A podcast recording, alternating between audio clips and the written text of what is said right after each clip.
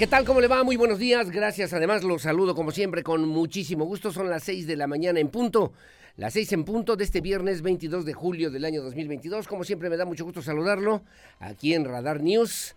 En esta primera emisión le saluda a su amigo servidor Aurelio Peña y lo acompañaremos, si nos lo permite, hasta las 9 de la mañana del día de hoy para informarle de lo más importante que ha ocurrido en Querétaro, México y el mundo. Como siempre, muy amable y gracias por el favor de su compañía, como todos los días, a través de Radar TV, Canal 71, la tele de Querétaro. Gracias también a través de las redes sociales en la www.radarfm.com MX para que se ponga en contacto con nosotros, vía telefónica también, aquí en cabina en el 442-238-3803, vía WhatsApp, mensaje de texto, audio, video. Recuerde que solamente en este espacio de noticias su denuncia, si es denuncia, en el 442-592-1075. Radar News, primera emisión. A través de las redes sociales en la www.radarfm.mx. Gracias y buenos días. En Twitter, en arroba Radar News.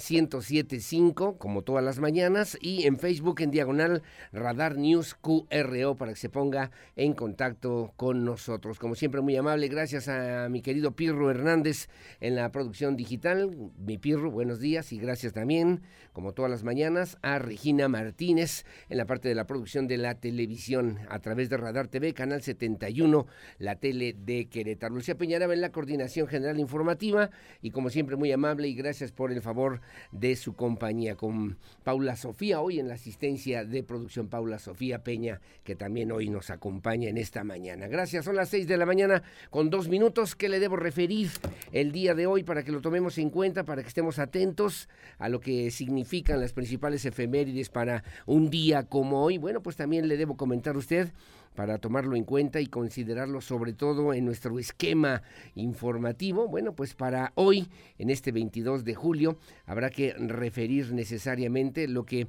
pues eh, tiene que ver con un día importante, significativo, sin lugar a dudas, de muchas maneras, porque el día de hoy es el Día Mundial del Cerebro. ¿Qué pasaría? ¿Cómo funciona? ¿De qué se trata? ¿Para qué sirve? El cerebro, el cerebro humano, gracias a la Federación Mundial de Neurología, eh, WFN por sus siglas en inglés, que tomó esta iniciativa para darle importancia a la salud cerebral, hacer conciencia en la sociedad sobre cómo prevenir y cuidar, por cierto, la salud de nuestro cerebro. También se realizan campañas para que la sociedad esté al tanto de las enfermedades cerebrales, de las cuales muchas de ellas se pueden evitar y también se pueden tratar, se pueden atender con diferentes tratamientos y diagnósticos que obviamente pues se generan o generarían una mayor salud o mejor salud de este órgano vital. El Día Mundial del Cerebro en este 22 de julio. Recordamos también lo determinante que es este órgano para la salud global en el individuo. Además, las enfermedades cerebrales son la primera causa de discapacidad a nivel mundial. Aporta la principal carga global de esta enfermedad y es la segunda causa de mortalidad desde la cumbre global del cerebro que se realizó en el 2016 médicos de todo el mundo, gobiernos, investigadores científicos y organizaciones globales recomendaron colocar la salud cerebral entre las prioridades de la agenda de gobierno. Hoy por hoy, desde el 2020, el Ministerio de Salud Pública ha creado también diferentes programas de salud cerebral, encargándose además de mejorar las políticas públicas de prevención, tratamiento y rehabilitación de las enfermedades neurológicas. ¿Cuáles son las claves también de la salud cerebral?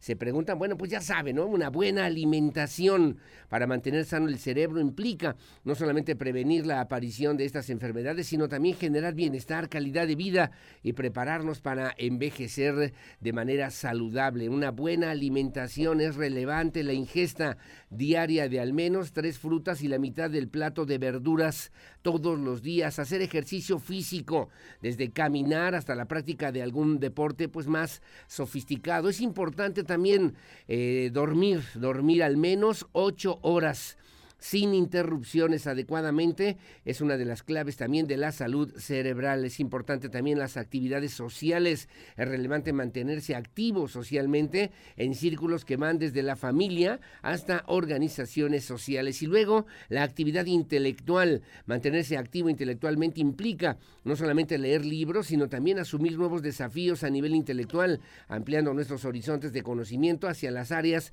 menos cultivadas y con ello, pues la posibilidad de controlar diferentes factores de riesgo vascular como puede ser la hipertensión arterial, el colesterol alto, la diabetes, el tabaquismo, el alcohol, la obesidad y el sedentarismo. Finalmente, incluso también aquí en Querétaro, la misma Secretaría de Salud que encabeza la doctora Martina Pérez Rendón, bueno, pues se ha sumado a esta convocatoria que desde 2014 ha hecho la Federación Mundial de Neurología para que pues eh, también se proclame esta, este día para promover la necesidad de crear conciencia sobre su potencial, riesgos y enfermedades. Mantener sano el cerebro implica, dice la Secretaría de Salud en Querétaro, no solamente prevenir la aparición de estas enfermedades, sino además generar bienestar, calidad de vida y prepararnos para envejecer de manera digna, diría yo, de alguna manera. Alimentación, actividad física, ya sabe usted, actividad cognitiva, eh, controlar también el estrés, la ansiedad, la depresión. Es importante buscar ayuda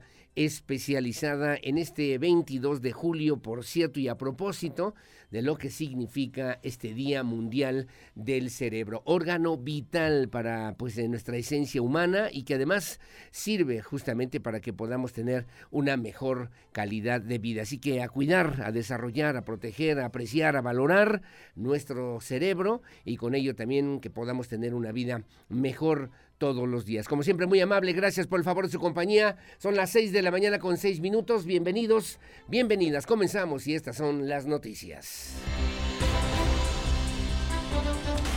El resumen, Radar News. Gracias ayer los municipios de Querétaro, los 18 municipios de Querétaro firmaron un convenio, es un convenio importante para poder adoptar un nuevo modelo de policía de proximidad. El objetivo es implementar diferentes acciones a través de este programa estatal de seguridad 2022-2027, a través de la Secretaría de Seguridad Ciudadana. Encabezaron precisamente esta firma en este convenio de coordinación interinstitucional con los 18 municipios del estado de Querétaro, el Centro de Prevención Social del Delito y la Violencia en el estado de Querétaro el CEPS por sus siglas, y también la Comisión Estatal del Sistema Penitenciario en Querétaro. La firma de este convenio, de este acuerdo, pues refleja justamente cada una de las instituciones que participan, son los 18 ayuntamientos, implementarán un esquema de trabajo conforme al ámbito de sus funciones. Contarán con el apoyo de la Secretaría de Seguridad Ciudadana para la gestión de diferentes formas, de diferentes materiales, apoyos, recursos materiales y financieros a fin de conseguir las metas y resultados que se tienen previstos en beneficio de la ciudadanía. Cabe señalar que la Secretaría de Seguridad Ciudadana será el vínculo, la instancia facultada para gestionar y coadyuvar en lo relativo a este convenio en la Fiscalía General del Estado, el Centro de Evaluación y Control de Confianza también aquí en Querétaro, así como el Centro de Análisis para la Seguridad de Querétaro, el SECUCIAS, que obviamente representa una instancia importante para la colaboración de estos diferentes servicios ya institucionalizados, instituidos, debidamente protocolizados en los 18 municipios del estado de Querétaro. Bueno, Gracias, las seis de la mañana con ocho minutos en otro tema. También le comento a usted que a través del Instituto Queretano de la Mujer se capacitó a 23 mil personas en materia de perspectiva de género. Es un tema relevante porque además en estos primeros ocho meses de la administración del gobierno estatal, bueno, pues se ha tratado en los diferentes sectores de la sociedad queretana de sensibilizar sobre este tema de la perspectiva de género. 53 talleres también de capacitación en materia de perspectiva de género, prevención y atención a la violencia, haciendo un total de 23.124 personas en el estado de Querétaro que han tomado estos cursos de capacitación. Le debo referir justamente sobre este tema Marisol Curi Lorenzo, ella es directora del Instituto Queretano de las Mujeres, explicó que con estos talleres se pretende lograr una mejor formación, capacitación, charlas que son impartidas por especialistas en psicología y derecho que han logrado llegar tanto a funcionarios públicos como a la ciudadanía ciudadanía en general y por lo que las metas acordadas a inicios de esta administración estatal se están cumpliendo. Recordó también que el gobernador del estado Mauricio Curi ha reiterado que las mujeres representan, significan, son pues el motor de la sociedad en este marco y enfatizó que contar con un entorno sano para su desarrollo garantiza también el bienestar de las comunidades en los 18 municipios del estado de Querétaro. Bueno, ayer eh, una huelga importante porque además es una huelga federal en varios estados de la República para los trabajadores de teléfonos de México, de Telmex. Colocaron ayer también aquí en Querétaro banderas rojinegras. Ya en la semana habían estado ahí en la Junta Federal de Conciliación y Arbitraje, habían hecho diferentes formas, expresiones y plantones para poder exigir el respeto a sus derechos laborales. Bueno, pues el día de ayer finalmente llegó el momento. A través de un comunicado de prensa, el Sindicato de Telefonistas de la República Mexicana dio a conocer que después de que el sindicato abordara ya de distintas maneras las eh, complicadas negociaciones con la empresa Teléfonos de México, bueno, el, sindicato logró hacer un acuerdo en el marco de la revisión del contrato colectivo de trabajo con la empresa. Sin embargo, este acuerdo, este acuerdo no se cumplió respecto al anterior. Señalaron que por la falta de acuerdos y la no voluntad política de la empresa, el Sindicato de Telefonistas de la República Mexicana,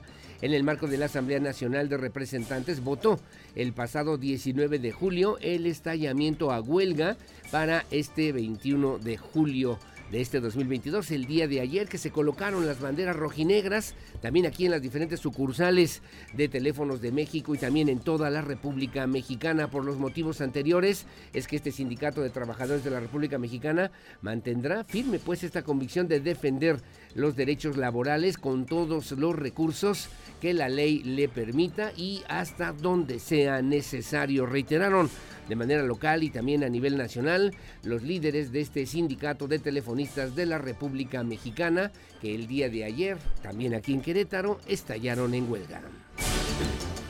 Bueno, y por cierto, la empresa Teléfonos de México, a través de un comunicado de prensa, dio a conocer que continuarán los servicios de telecomunicaciones y que no se interrumpen, dice Teléfonos de México, a través de un breve comunicado de prensa.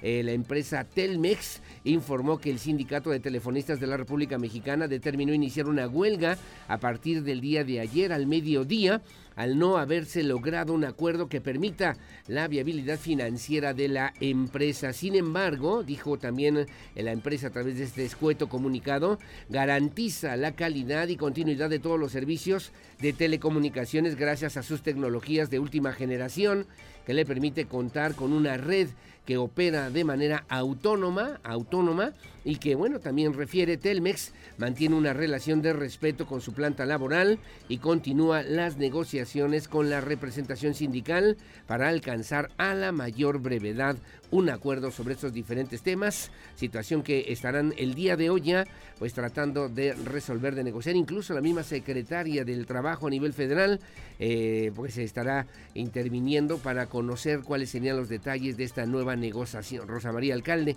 de esta nueva negociación y bueno pues eh, levantar, levantar la huelga que se inició ayer al mediodía a nivel nacional en esta empresa Teléfonos de México, propiedad de uno de los hombres más ricos, no solamente de México, sino del mundo, que es el señor Carlos Slim. 6 de la mañana con 13 minutos.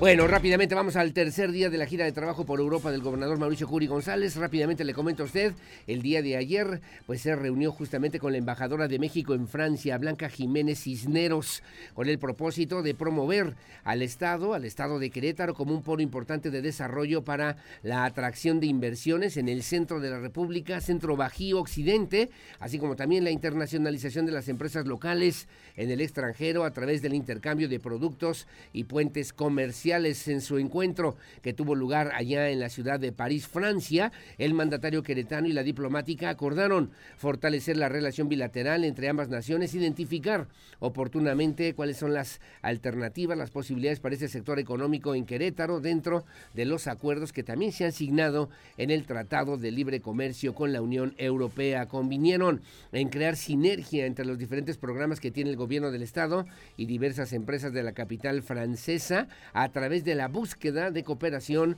concretar acuerdos para compartir conocimientos y tecnología. Durante su intervención también, pues la embajadora refirió la gran oportunidad que significa para el México, para nuestro país y particularmente para el estado de Querétaro, pues en la consolidación justamente de esta, de esta sociedad comercial con el estado de Querétaro, 121.8 millones de dólares de inversión extranjera directa. La secretaria de Economía también reportó que para el 2021 en el estado se asentaron 67 empresas de capital francés en el estado de Querétaro, lo que representa el 3.9% del total de las empresas instaladas trabajando productivamente en el estado de Querétaro. Bueno, y también sostuvo el gobernador Juri González un encuentro con integrantes de este movimiento de empresas de Francia, MEDEF, por sus siglas, un movimiento internacional. Gerard Wolf con quien habló sobre las principales iniciativas en materia de desarrollo industrial y las capacidades manufactureras que ofrece Querétaro para todo el mundo. Ahí el gobernador del estado, Juri González, enfatizó que cuenta con una, un gran nivel de competitividad en el mercado que sumado a sus diferentes alianzas estratégicas con empresas de talla internacional, bueno, pues el estado se posiciona como un líder idóneo para la inversión nacional y también para la inversión extranjera. En su intervención, el encargado de MEDEF Internacional insistió en la necesidad de fortalecer las relaciones entre Querétaro y Francia, reconoció al Estado como un importante punto logístico de desarrollo en nuestro país, mismo que se convierte en uno de los principales atributos para afrontar, dijo, el reto del transporte y la distribución de materias primas y productos terminados como una estación importante para el desarrollo de la región centro de la República Mexicana. El MEDEF es una organización patronal de Francia, la cual representa en aquel país cerca de 750 mil empresas, principalmente de pequeñas y medianas empresas y de los sectores industriales, comerciales y también de servicios que establecerán justamente esta nueva relación y vinculación comercial y económica con el estado de Querétaro.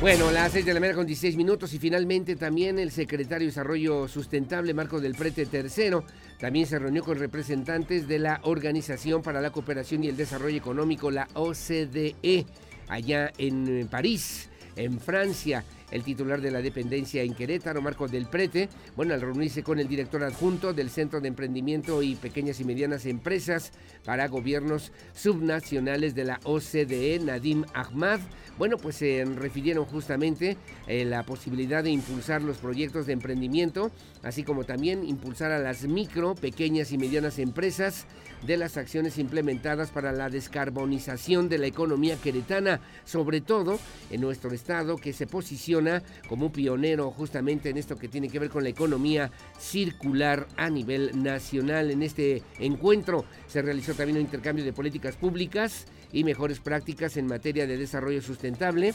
Además, además de una revisión puntual de los proyectos de la OCDE que tiene ya definidos, institucionalizados para América Latina y lo que llaman ellos estos gobiernos, gobiernos subnacionales en toda la República Mexicana, particularmente hacia el estado de Querétaro.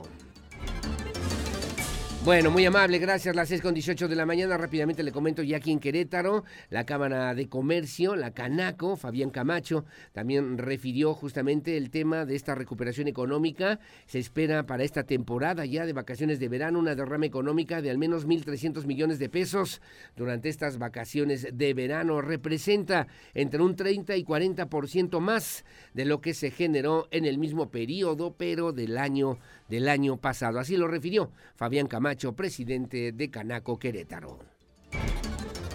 Tenemos el registro de que hay una expectativa cercana a los 1.300 millones de pesos, lo cual representa entre un 35 y un 40% más que el año anterior. Y sobre ello estamos nosotros reconociendo que los negocios que serán principalmente beneficiados son el sector hotelero, el sector restaurantero, eh, estamos identificando también que el sector de plazas comerciales eh, y el sector eh, de tiendas de conveniencia bueno, gracias. Las 6.19 de la mañana, 6.19, ayer aquí en el municipio de Querétaro, se presentó una propuesta importante, se llama la Escuela de Dueños y Dueñas y Dueños de 10 Eh, la idea es hacer conciencia, mejorar una cultura en favor justamente de lo que tiene que ver con esa relación con los perros, ¿no? Con nuestras mascotas. Además, se llevó a cabo una jornada de exhibición, esterilización, vacunación y módulos de adopción en esta conmemoración del Día Mundial del Perro. El presidente eh, municipal de Querétaro, Luis Nava, presentó la Escuela de Dueñas y Dueños de 10, con las que se busca sensibilizar a la población sobre la importancia de una tenencia responsable, además de brindar información importante sobre el cuidado de mascotas. La final es reducir el maltrato, el abandono de perros y gatos en la capital queretana. Luis Nava recalcó también que con la creación de esta escuela para dueños responsables se demuestra que el municipio de Querétaro está comprometido con el bienestar animal. Es la voz del alcalde de Querétaro, Luis Nava Guerrero. Por eso decidimos celebrar el Día Mundial del Perro, no como un día solo para celebrar a nuestros mejores amigos, sino también para tomar conciencia sobre la importancia de cuidarlos, de protegerlos, en temas que van desde la adopción hasta la vacunación y los cuidados que debemos de tener de ellos en el hogar y fuera de él. Bueno, gracias. Las seis de la mañana con 20 minutos, seis con 20. Antes de pasar la información nacional, le debo referir a usted que la secretaria de Turismo en el estado de Querétaro llamó a la necesidad de consolidar la gastronomía queretana como pilar del turismo en el estado. Mariela Morano Campo llamó a los restauranteros y prestadores de servicios del ramo a trabajar de manera coordinada con las diferentes autoridades para consolidar, dijo, la gastronomía como un pilar de la industria turística en el estado de de Querétaro durante la conferencia taller sobre manual de negocios, productos gastronómicos y, y turísticos, eh, bueno, que imparten en Querétaro Centro de Congresos, sostuvo que la gastronomía queretana representa hoy por hoy uno de los principales elementos diferenciadores de nuestro estado como un importante destino a nivel nacional. Así lo refirió la secretaria Mariela Morano Campo. La gastronomía queretana representa hoy uno de los elementos diferenciadores de Querétaro como destino turístico.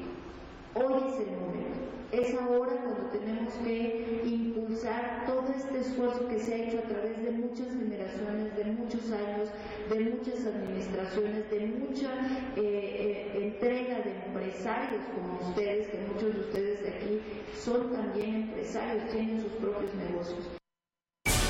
Bueno, gracias. Las 6 de la mañana con 22 minutos, 6.22 en Información Nacional. El día de ayer el presidente López Obrador ya contestó en serio, digamos, ¿no? Cuando ayer dijo, uy, qué mello, al día hace dos días. Bueno, ayer ya en la conferencia mañanera el presidente López Obrador contestó que, eh, pues, eh, un poquito a las consideraciones que hicieron tanto el gobierno norteamericano como el gobierno de Canadá a propósito de la revisión de lo que son los acuerdos principales en materia energética del Tratado México, Estados Unidos y Canadá. Bueno, ayer el presidente López Obrador refirió que nuestras políticas las definimos en México, responde AMLO a las quejas que presentaron tanto el gobierno norteamericano como el gobierno canadiense. López Obrador respondió así, que nuestras políticas las definimos en México, luego de que la Secretaría de Economía recibió una solicitud del gobierno canadiense para el inicio de consultas de resolución de controversias bajo el Tratado México, Estados Unidos y Canadá derivado de la política energética de México, sumándose a la medida promovida por Estados Unidos.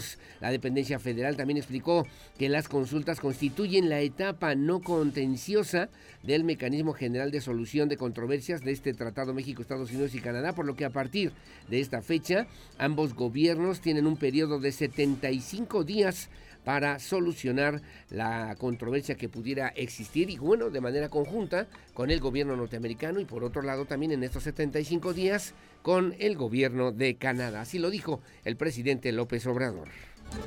Nosotros vamos a llevar a cabo todo lo que nos corresponde y eh, dejar eh, de manifiesto que no hay ninguna violación al tratado y eh, aclarar de que podemos tener relaciones comerciales, pero eh, nuestras políticas las definimos en México. Bueno, en México únicamente refirió el presidente López Obrador. Las 6 de la mañana, 6 de la mañana con 24 minutos, como siempre muy amable. Gracias a Octavio Torres que se comunica con nosotros. Saludos igualmente.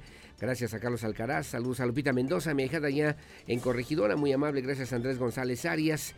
Ya muy temprano, doña Geno Uribe también en el Mercado Hidalgo que nos hacen favor de sintonizarnos. Y a don Ernesto Rodríguez, muy amable. Gracias. Que tengan buenos días. Don Víctor Landgrave igualmente ya estamos listos para los comentarios. 6 de la mañana con 24 minutos en este espacio de noticias que transmitimos en vivo y en directo desde esta noble, histórica, próspera, colonial, barroca, generosa, hospitalaria, humanitaria, honorable, pacífica, competitiva y siempre limpia ciudad de Santiago de Querétaro, corazón de la República Mexicana. Buenos días, Querétaro.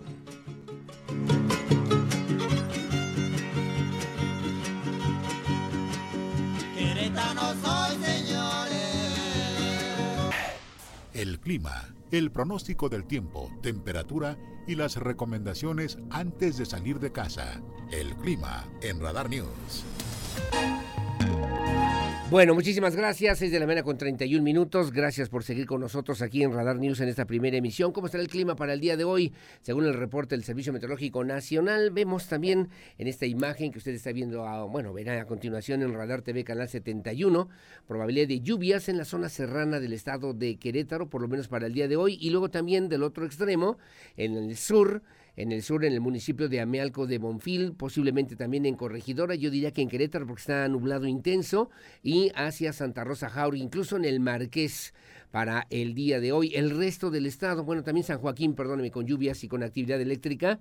El resto del estado con eh, nubosidad, sol al mediodía, altas temperaturas altas temperaturas, hasta de 31, 32 grados centígrados para el día de hoy. Primero le digo donde se espera probabilidad de lluvias, en el Marqués 12 con 30, en Santa Rosa Jauregui 12 con 30 y actividad eléctrica, aquí en la capital queretana 13 con 31 y en Corregidora 13 con 31 también con actividad eléctrica hacia el sur. En Amealco la mínima 8, la máxima 22 también con lluvias, lluvias un poquito menores. Eh, me brinco hacia San Joaquín con actividad eléctrica 9 con 21 en la zona serrana en toda la sierra lloviendo intensamente en Jalpan, 18.32, Arroyo Seco 20.30 y Landa de Matamoros 15 con 30. El resto del estado con nubosidad y sol, sol al mediodía Pedro Escobedo, 12 con 30, en San Juan del Río 12 con 30, en Huimilpan 11.27, Ezequiel Montes 13 con 29, Cadereyta 13.28, Colón 13.28 y Tolimán 16.31, Peñamiller también nublado pero sin lluvias 17 con 31% para el día de hoy, 31 grados para el día de hoy, para que tome usted sus precauciones. Estaba revisando para mañana, mañana sábado 23 de julio, con probabilidad de lluvias, ya en el centro del estado de Querétaro, desde Colón, Cadereyta, Ezequiel Montes, Pedro Escobedo, hacia Corregidora, con probabilidad de lluvias también para mañana sábado, aquí en la capital queretana, en San Juan del Río, en Tequisquiapan, y el domingo, el domingo 24, también con probabilidad de lluvias, déjeme referirle nada más en este tema, en qué municipios, especialmente en la zona serrana, bueno, no, literalmente el domingo en todo el estado de Querétaro. Ya de hecho debería estar lloviendo. Ayer nos decía el secretario de Desarrollo Agropecuario y ayer nos decía Federico Orozco, teníamos 100 días de lluvia, nos quedan 60. Hay que eh, aprovechar y cuidar el agua con actividad eléctrica por lo menos para el domingo en San Juan del Río, fuertes también en Santa Rosa Jauregui para que tome usted sus precauciones según la referencia del Servicio Meteorológico Nacional. Música Y en el país, en el país para el día de hoy también se esperan lluvias intensas en Sonora, Sinaloa, Chihuahua, Nayarit, Jalisco, además de viento, rachas de viento considerables en la zona noroeste y noreste de la República Mexicana. La inestabilidad atmosférica superior provocará lluvias puntuales a intensas que podrían originar también un incremento en los niveles de los ríos, arroyos, inundaciones y deslaves. La onda tropical número 14 se desplazará hacia el sur de las costas de Jalisco, va a interactuar en un canal de baja presión que se prolongará desde el norte de Baja California hasta el occidente del país. La onda tropical número 15 al sur de la península de Yucatán, asociado a un canal de baja presión sobre dicha península y sureste de la República Mexicana, provocará lluvias puntuales a muy fuertes en Guerrero y Oaxaca para el día de hoy de hasta 150 milímetros, lluvias en Sonora, Chihuahua, Sinaloa, Nayarit y Jalisco de 75 milímetros, en Durango, Colima, Michoacán, Guerrero y Oaxaca de hasta 50 milímetros, en Zacatecas, Estado de México, Chiapas, Campeche, Yucatán, Quintana Roo y luego también chubascos en San Luis Potosí, Guanajuato, Querétaro, Hidalgo, Tlaxcala, Ciudad de México, Morelos, Puebla, Veracruz y Tabasco. Finalmente, en Nuevo León, de menor intensidad, de Nuevo León, Aguascalientes, Coahuila y Baja California, según lo señala el Servicio Meteorológico Nacional. Información policíaca. Radar News.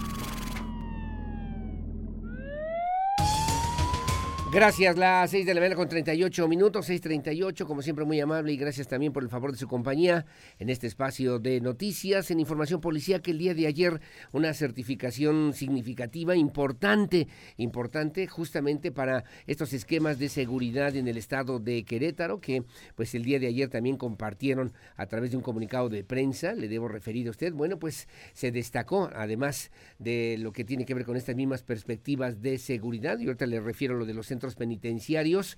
Bueno, que eh, en el INEGI la certificación, el orden de centros penitenciarios en Querétaro. Esto es resultado de las estrategias de seguridad, un enfoque en la eh, dignidad de la persona privada de la libertad, el, el Censo Nacional del Sistema Penitenciario Federal y Estatal 2022. Eh, pues que realiza de manera anual el INEGI, reportó que el sistema penitenciario en el estado de Querétaro destaca por preservar el orden y la seguridad al interior de sus centros penitenciarios, de acuerdo con este estudio nacional recientemente publicado en ninguno de los cuatro centros penitenciarios estatales ni en el centro especializado para tratamiento o internamiento de para adolescentes se tiene registro de incidentes al interior, siendo que el ámbito, en el ámbito nacional, aumentaron hasta en un 22% los incidentes dentro de los, de los centros penitenciarios. La información que se presentó el pasado 21 de julio, el día de ayer, que comprende datos solicitados durante el 2021, indican que a nivel nacional disminuyeron 2% en el personal adscrito a los sistemas penitenciarios, mientras que en Querétaro creció hasta en un 8%. Es importante mencionar que en el mismo informe se destaca a Querétaro por tener todos los centros penitenciarios y a sus oficinas centrales certificadas por la Asociación de Correccionales de América. También le debo informar a usted que actualmente la ocupación en estos centros penitenciarios en Querétaro en promedio es del 83% en una población de 2.948 personas privadas de la libertad, 2.778 hombres, 170 mujeres, Dicha población equivale a un 83% de las 3.552 camas disponibles en este centro penitenciario, en los centros, mejor dicho, penitenciarios del estado de Querétaro, en este reconocimiento que también el día de ayer dio a conocer el Instituto Nacional de Geografía Informática, el INEGI. Gracias. Las seis de la mañana con 40 minutos, una persona fue detenida a bordo de una camioneta con placas sobrepuestas o apócrifas. La policía, la Secretaría de Seguridad Pública Municipal, llevó a cabo justamente estas diferentes acciones de manera preventiva. Una vez que el tripulante detuvo su marcha, le fue informado el motivo de la intervención. Personal policial se percató de una unidad que contaba con placas apócrifas, además de que al interior de una mochila le fueron encontradas también diversas bolsas con pastillas de sustancias posiblemente ilícitas. Al momento de proceder a su detención, el sujeto ofreció dinero a cambio de que lo dejaran ir, pero se le informó que incurría en un delito y se procedió a su puesta a disposición. El probable partícipe de estos delitos le fueron comunicados sus derechos y fue presentado ante la Fiscalía General del Estado de Querétaro. Y otros cuatro personas, cuatro sujetos fueron detenidos por robo, por robo en distintas colonias, en distintos eh, momentos. A través del C4 se movilizó también a la Policía Municipal en San, Pedro en San Pedrito Peñuelas, luego de que un individuo fue visto manipulando cableado sobre Avenida Pie de la Cuesta. Al trasladarse las unidades al lugar, se tuvo a la vista a una persona que coincidía con las características referidas a través del reporte, a quien le fueron encontrados al interior de una mochila diversos tramos, aproximadamente tres metros, unas pinzas de corte. Posteriormente, luego de consultar Plataforma México, el sujeto conocido como el Toluquín arrojó antecedentes por el delito de robo a lugar cerrado aquí en el norte de la capital queretana. En una segunda intervención, personal policial fue canalizado a la colonia Estrella, luego de una llamada a través del 911. También se identificó una persona en actitud sospechosa manipulando cables de un semáforo en la zona. A su arribo se observó a un sujeto que correspondía con el descrito en el reporte. Aquí le fueron encontrados dos tramos de material robado. Y luego un tercer, una tercera intervención en la colonia Paseo de San Miguel. A través del C4 se alertó de una persona que fueron vistas sustrayendo malla ciclónica de un predio. Luego de activar también recorridos en las inmediaciones, fueron alcanzados dos individuos cuyas características coincidían con las del reporte también a través del 911, a quienes les fueron encontrados tubos metálicos. En todos los casos, los probables partícipes de estos delitos les fue leída su cartilla de derechos que le asisten y presentados ante la Fiscalía General del Estado de Querétaro. Bueno, gracias. La 6 de la con 43 minutos, 6.43. Gracias por seguir con nosotros aquí en Radar News en esta primera emisión. Como siempre, muy amable y gracias por el favor de su compañía. Gracias a mi querido Jorge Navarro. Un abrazo, saludos. Gracias, eh, como siempre, también por las consideraciones. Saludos a mi querida Vicky Harumi, también buenos días. Eh, van a haber también eh, puestos de comida, de diferentes cosas que venden los mismos alumnos. Es que me invitaron a la Universidad Tecnológica de Santa Rosa Jauregui. Va a haber un rally muy chido, muy, muy padre. Hoy al, al, mediodía va a, haber, va a haber puestecitos de comida, en fin, los chavos ahí haciendo actividades muy bonitas y también en este desarrollo automotriz que se han logrado ahí en la Universidad Tecnológica de Santa Rosa Jauregui. Como siempre, gracias por la invitación, igualmente como todos los días, gracias a mi querido maestro y amigo, vicerrector de la Universidad de Londres, gracias a mi querido Toño Ugalde que nos hacen favor de sintonizarnos. 6:44, hacemos una pausa, una pausa comercial, regresamos enseguida con lo que se publica hoy en la prensa nacional y también en la prensa queretana. Pausa y volvemos.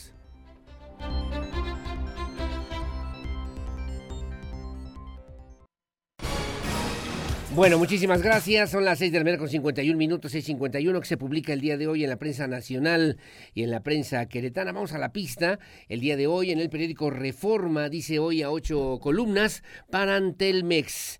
Refiere también esta información, reclama sindicato cubrir vacantes y respetar edad para la jubilación. La primera huelga desde que la empresa de teléfonos de México fue privatizada estalló ayer al mediodía. La última huelga ocurrió en 1985, cuando aún era empresa estatal. Ayer las banderas rojinegras fueron colocadas en las instalaciones administrativas, sitios de mantenimiento y centros de atención a clientes en todo el país. El sindicato de telefonistas con 55 mil agremiados, 25 mil activos y 30 mil jubilados. Reclama violaciones al contrato colectivo de trabajo e incumplimiento de vacantes, a, pues dice también acordadas con anterioridad, aseguró Israel Quiñones, vocero vocero del sindicato de telefonistas. Y luego también refiere o dice, cae agresor de Luz Raquel, crecen protestas en Guadalajara. El vecino de Luz Raquel Padilla Gutiérrez, la mujer que fue quemada viva en Zapopan, Jalisco, ya se encuentra detenido,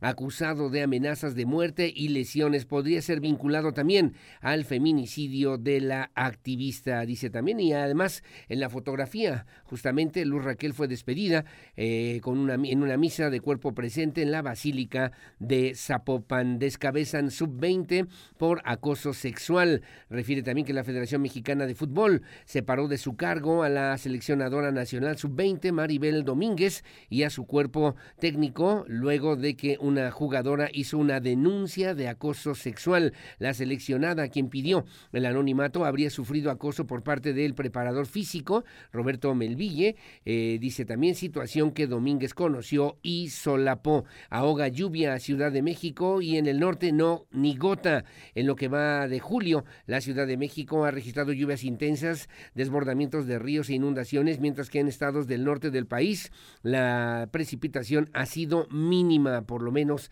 a nivel nacional. Costará 30 mil millones de dólares. Disputa entre el Tratado de México, Tratado México-Estados Unidos, Tratado Comercial México-Estados Unidos y Canadá, dice hoy el periódico Reforma.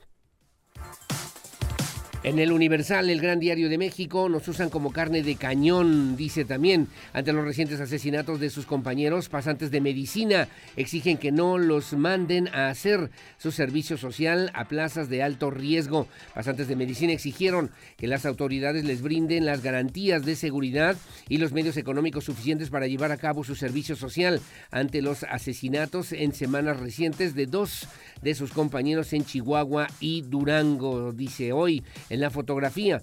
Dice también en Zapopan, familiares y amigos de Luz Raquel Padilla le dieron ayer el último adiós y exigieron justicia por eh, su feminicidio. El principal sospechoso fue detenido e imputado por delitos contra la dignidad de personas, amenazas y lesiones. Él mismo se entregó, se entregó según estas versiones. Y luego los Rodolfos disputan plaza en el Estado de México. Fiscalía Capitalina da a conocer la detención de El Negro, líder de ese grupo criminal allá en la zona metropolitana de la Ciudad de México. Aumentan migrantes mexicanos detenidos en el presente sexenio. Han sido capturados en la frontera más que con Peña Nieto. En los tres años y medio de la administración del presidente López Obrador han sido detenidos 1.818.147 migrantes mexicanos en la frontera de Estados Unidos, lo que representa 35% más que en todo el sexenio de Enrique Peña Nieto cuando se detuvo a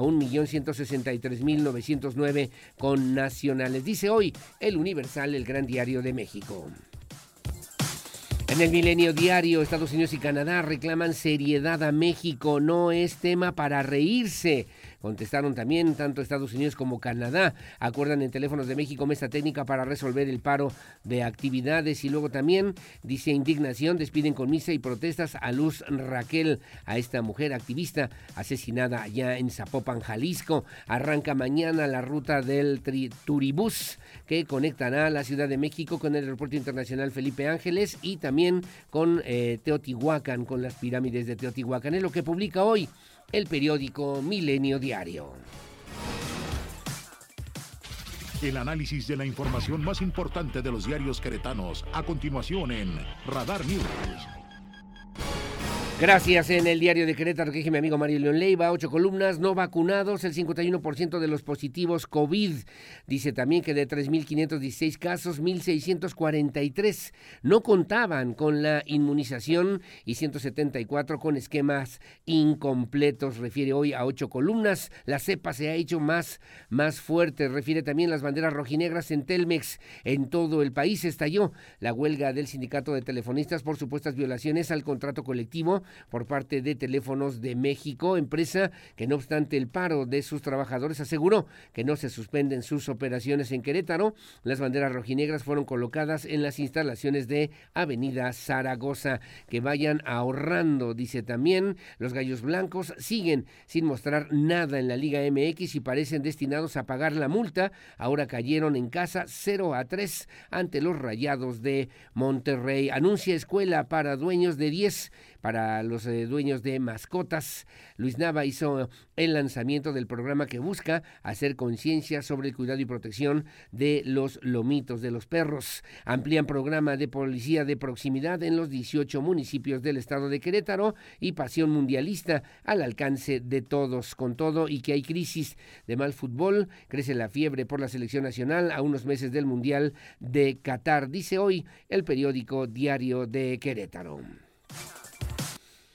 Gracias en el Noticias, refuerza relación, dice también a ocho columnas, sostiene Mauricio Curi, encuentro con integrantes justamente de este, de este movimiento de empresas de Francia Internacional, Gerard Wolf, con quien habló sobre las principales iniciativas en materia de desarrollo industrial y las capacidades manufactureras que ofrece la entidad queretana para el mundo entero. Persecución y balacera en los límites con el estado de Hidalgo. Presenta Luis Nava, escuela de, para dueños de 10 alcaldías también firman convenio de colaboración con la Secretaría de Seguridad Ciudadana. Evangelizar sin demora y sin miedo, pide Monseñor Fidencio López Plaza. Capacitan a docentes en protocolos de emergencia. La Unidad de Servicios para la Educación Básica del Estado de Querétaro, la UCEBEC, inició la capacitación del personal administrativo y docentes en materia de protocolos en caso de emergencia. Que por cierto vamos a platicar hoy con el coordinador, con el maestro Raúl Iturralde Olvera. Lo que publica hoy el periódico Noticias, la verdad de cada mañana.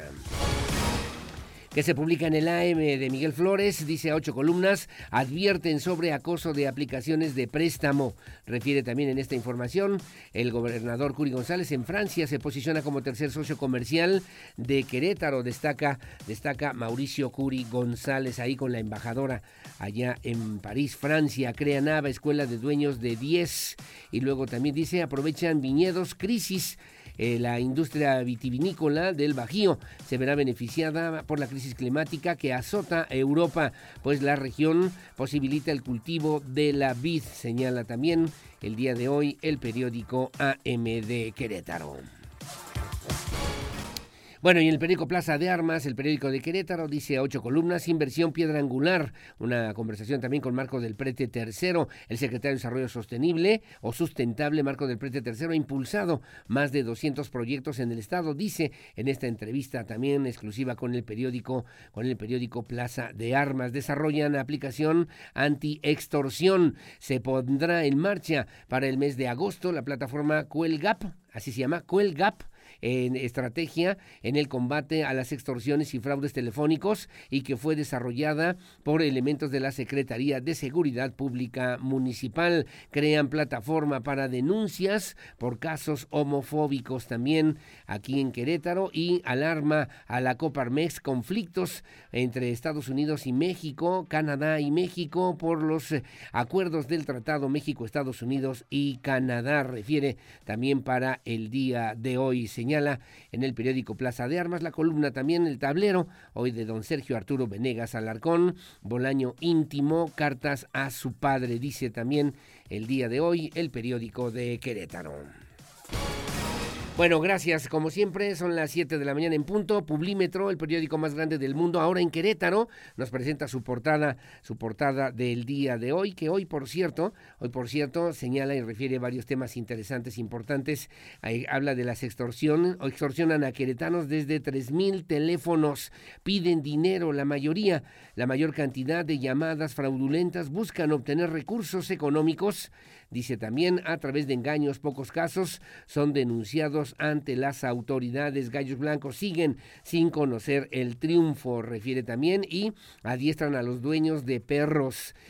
Custodian oficinas de teléfonos de México, cerca de 600 trabajadores activos y 150 jubilados secundan la huelga en nuestra ciudad. Lo que publica hoy el Publímetro, Sofía Reyes da un giro, eh, dice también melancólico, con Carlos Saúr.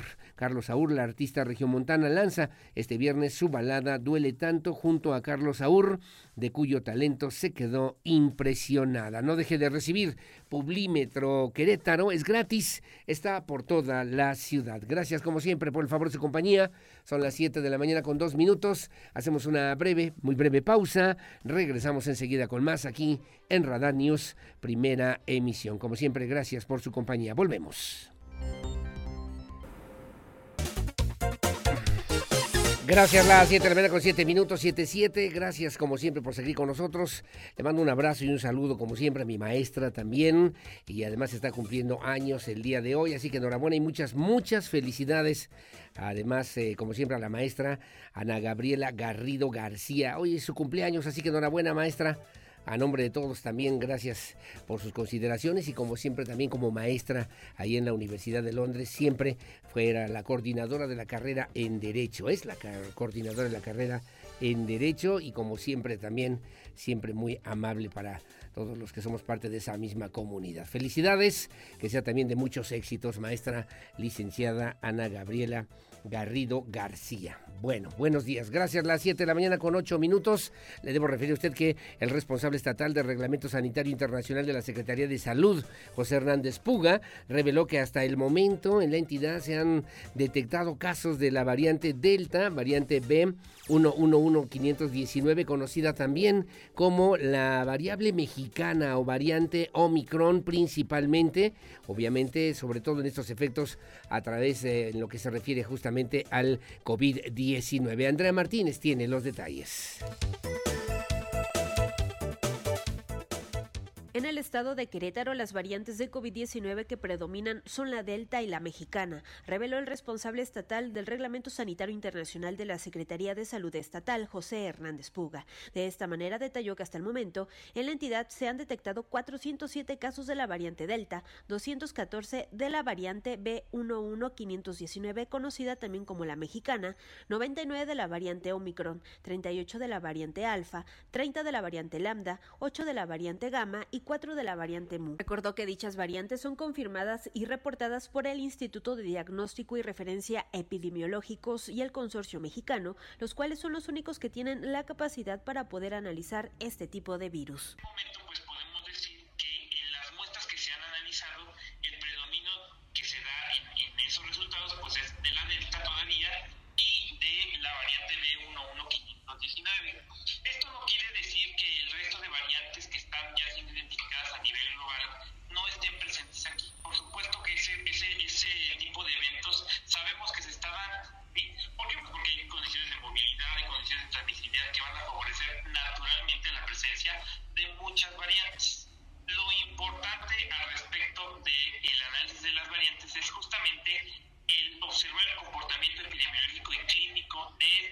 Hernández Puga destacó que el análisis de las variantes permite a la autoridad sanitaria ver de forma retrospectiva cuál es el comportamiento o la presencia de las variantes que están en circulación en el Estado, esto con el fin de poder evaluar las estrategias que se siguen y generar la información suficiente para poder sustentar cuáles podrían ser los cambios que se deben implementar para establecer acciones y por ende mitigar la transmisión y las defunciones a causa del COVID-19. El responsable estatal del Reglamento Sanitario Internacional no descartó que otro tipo de variantes que circulan en el mundo como la Centaurus no estén presentes en Querétaro, ya que las condiciones de movilidad y transmisibilidad favorecen su presencia. Para Grupo Radar, Andrea Martínez.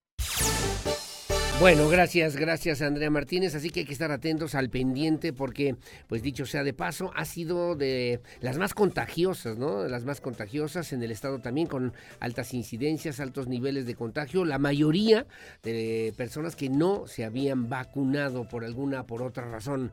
Y bueno, agregamos un ingrediente que le voy a comentar a continuación porque luego de la demanda, sobre todo en esta semana que está por terminar el día de hoy, la demanda de vacuna para el refuerzo de la cuarta dosis, que cree se agotó, se acabaron las vacunas, el biológico de Cancino, eh, pues eh, se agotó, no no alcanzó, no alcanzó.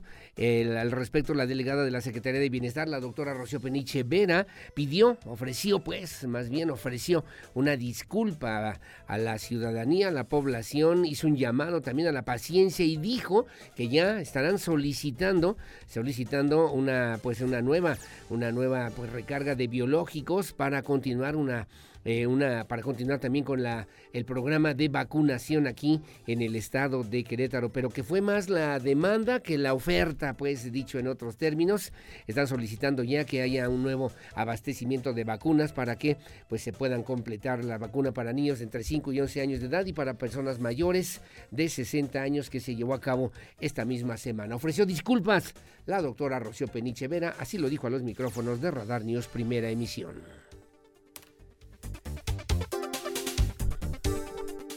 La delegada de la Secretaría del Bienestar en Querétaro, Rocío Peniche, detalló que la vacuna Cancino para el refuerzo de cuarta dosis se agotó porque no se esperaba tanta demanda. Tras pedir disculpa a la población, llamó a la paciencia y dijo que se solicitaron ya más biológicos para continuar con la vacuna, al mismo tiempo de detallar que se aplicaron 4.500 dosis a este grupo de edad. Bueno, mira, aplicamos 4.500 dosis y eh, eran de Cancino y bueno, pues este, hemos hecho, hemos llevado a cabo como eh, cerca de 600 operativos de vacunación, entre los cuales ha habido operativos de rezagos. Y los últimos operativos de rezagos hemos estado muy bajitos de afluencia de personas, sobre todo en los operativos en donde hemos anunciado que trabajamos con Cancino. En esta ocasión no esperábamos tanta afluencia de personas y este, se agotaron en efecto las dosis que teníamos. La funcionaria federal detalló que se solicitó otro lote de vacuna para refuerzos, pero adelantó que la población está cubierta ante otro rebrote, toda vez que se tiene cobertura del 98% para primera dosis, 89% para segunda dosis y 77% para tercera dosis. Para Grupo Radar, Iván González. Bueno, gracias Iván González, las 7 de la mañana con 14 minutos, 7.14, así que una disculpa, dijo la doctora Rocío Peniche, están ya solicitando pues eh, un nuevo abasto, nueva dotación pues de vacunas para que se puedan organizar, integrar la convocatoria, esperemos también el día de hoy, en la tarde-noche, podremos conocerla para que sepamos qué vamos a hacer la próxima semana, a qué municipios, a qué grupos de edad se estarán aplicando, se estará aplicando el biológico. Y luego le comento también a usted en cuanto a las vacunas para menores de 5 a 11 años, de edad. También la delegada de la Secretaría de Bienestar, la doctora Rocío Peniche Vera, detalló que eh, pues hubo excelente convocatoria, que se aplicaron 75 mil vacunas a todos los menores que así la solicitaron tan solo en el municipio de Querétaro. Anunció que el siguiente municipio a vacunar, que se espera sea la próxima semana, eh, pues sea justamente el municipio, el municipio de El Marqués. Iván González también tiene los detalles. 75 mil vacunas se aplicaron a niños de 5 a 11 años. La delegada de la Secretaría de Bienestar detalló que se tuvo una excelente convocatoria y se aplicó la vacuna a todos los menores que la solicitaron en el municipio de Querétaro. Sí, mira, alcanzamos unos 70 mil 70 niños y bueno, pues este estamos, eh, no, 75 mil y estamos este, muy satisfechos porque sí se alcanzamos un muy buen porcentaje. Eh, al final ya no acudieron, estaban muy este, eh, fluidas las, eh, los operativos y bueno, pues atendimos a todos los, niños que, tuvieron interés en poderse vacunar. Ahora nos vamos a otros municipios en función de los de los lotes que nos estén este, enviando de México y por lo pronto el siguiente va a ser el Márquez y vamos para, para trabajar con ellos ya saldrá la convocatoria correspondiente.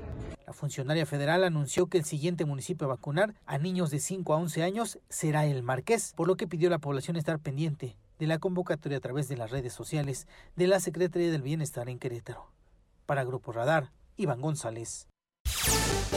Bueno, gracias, gracias Iván González, las 7 de la mañana con 16 minutos, nada más el recuento justamente de lo que da a conocer la Secretaría de Salud, de lo que son los casos de COVID-19 al día de hoy, un registro también de 2.056 pacientes con sintomatología leve de COVID-19, la actualización también de datos en la plataforma CISBER del Sistema de Vigilancia Epidemiológica de Enfermedades Respiratorias de la Secretaría de Salud en el Estado, reportó para nuestra entidad eh, pues a un hombre de 86 años sin comorbilidades, así como tres hombres de 64, 72 y 76 años, una mujer de 76 años de edad con, con morbilidades, con morbilidades que se encontraban hospitalizados, que lamentablemente fallecieron, fallecieron en las últimas horas a causa del COVID-19. En el estado se suman 1.009 casos de la enfermedad, se trata de 574 mujeres y 435 hombres. El registro acumulado es de 158.640 casos, 53% mujeres, 48% hombres, informa la Secretaría de Salud en el estado de Querétaro. Bueno, gracias. Las 7 de la mañana con 17 minutos, 7.17. Hay otro tema que también es importante y tiene que ver con los trámites digitales.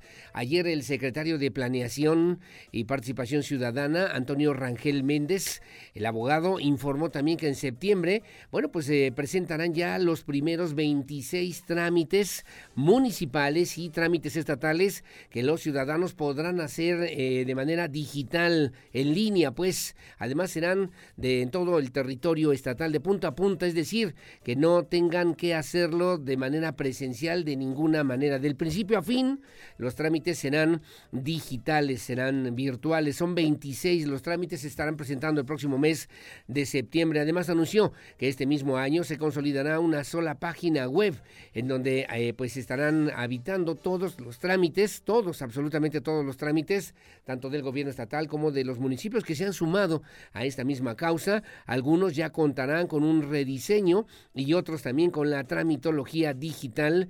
Le refería así, o lo decía así por lo menos el, el abogado, el secretario Antonio Rangel Méndez, de punta a punta. ¿De qué se trata? Andrea Martínez nos platica.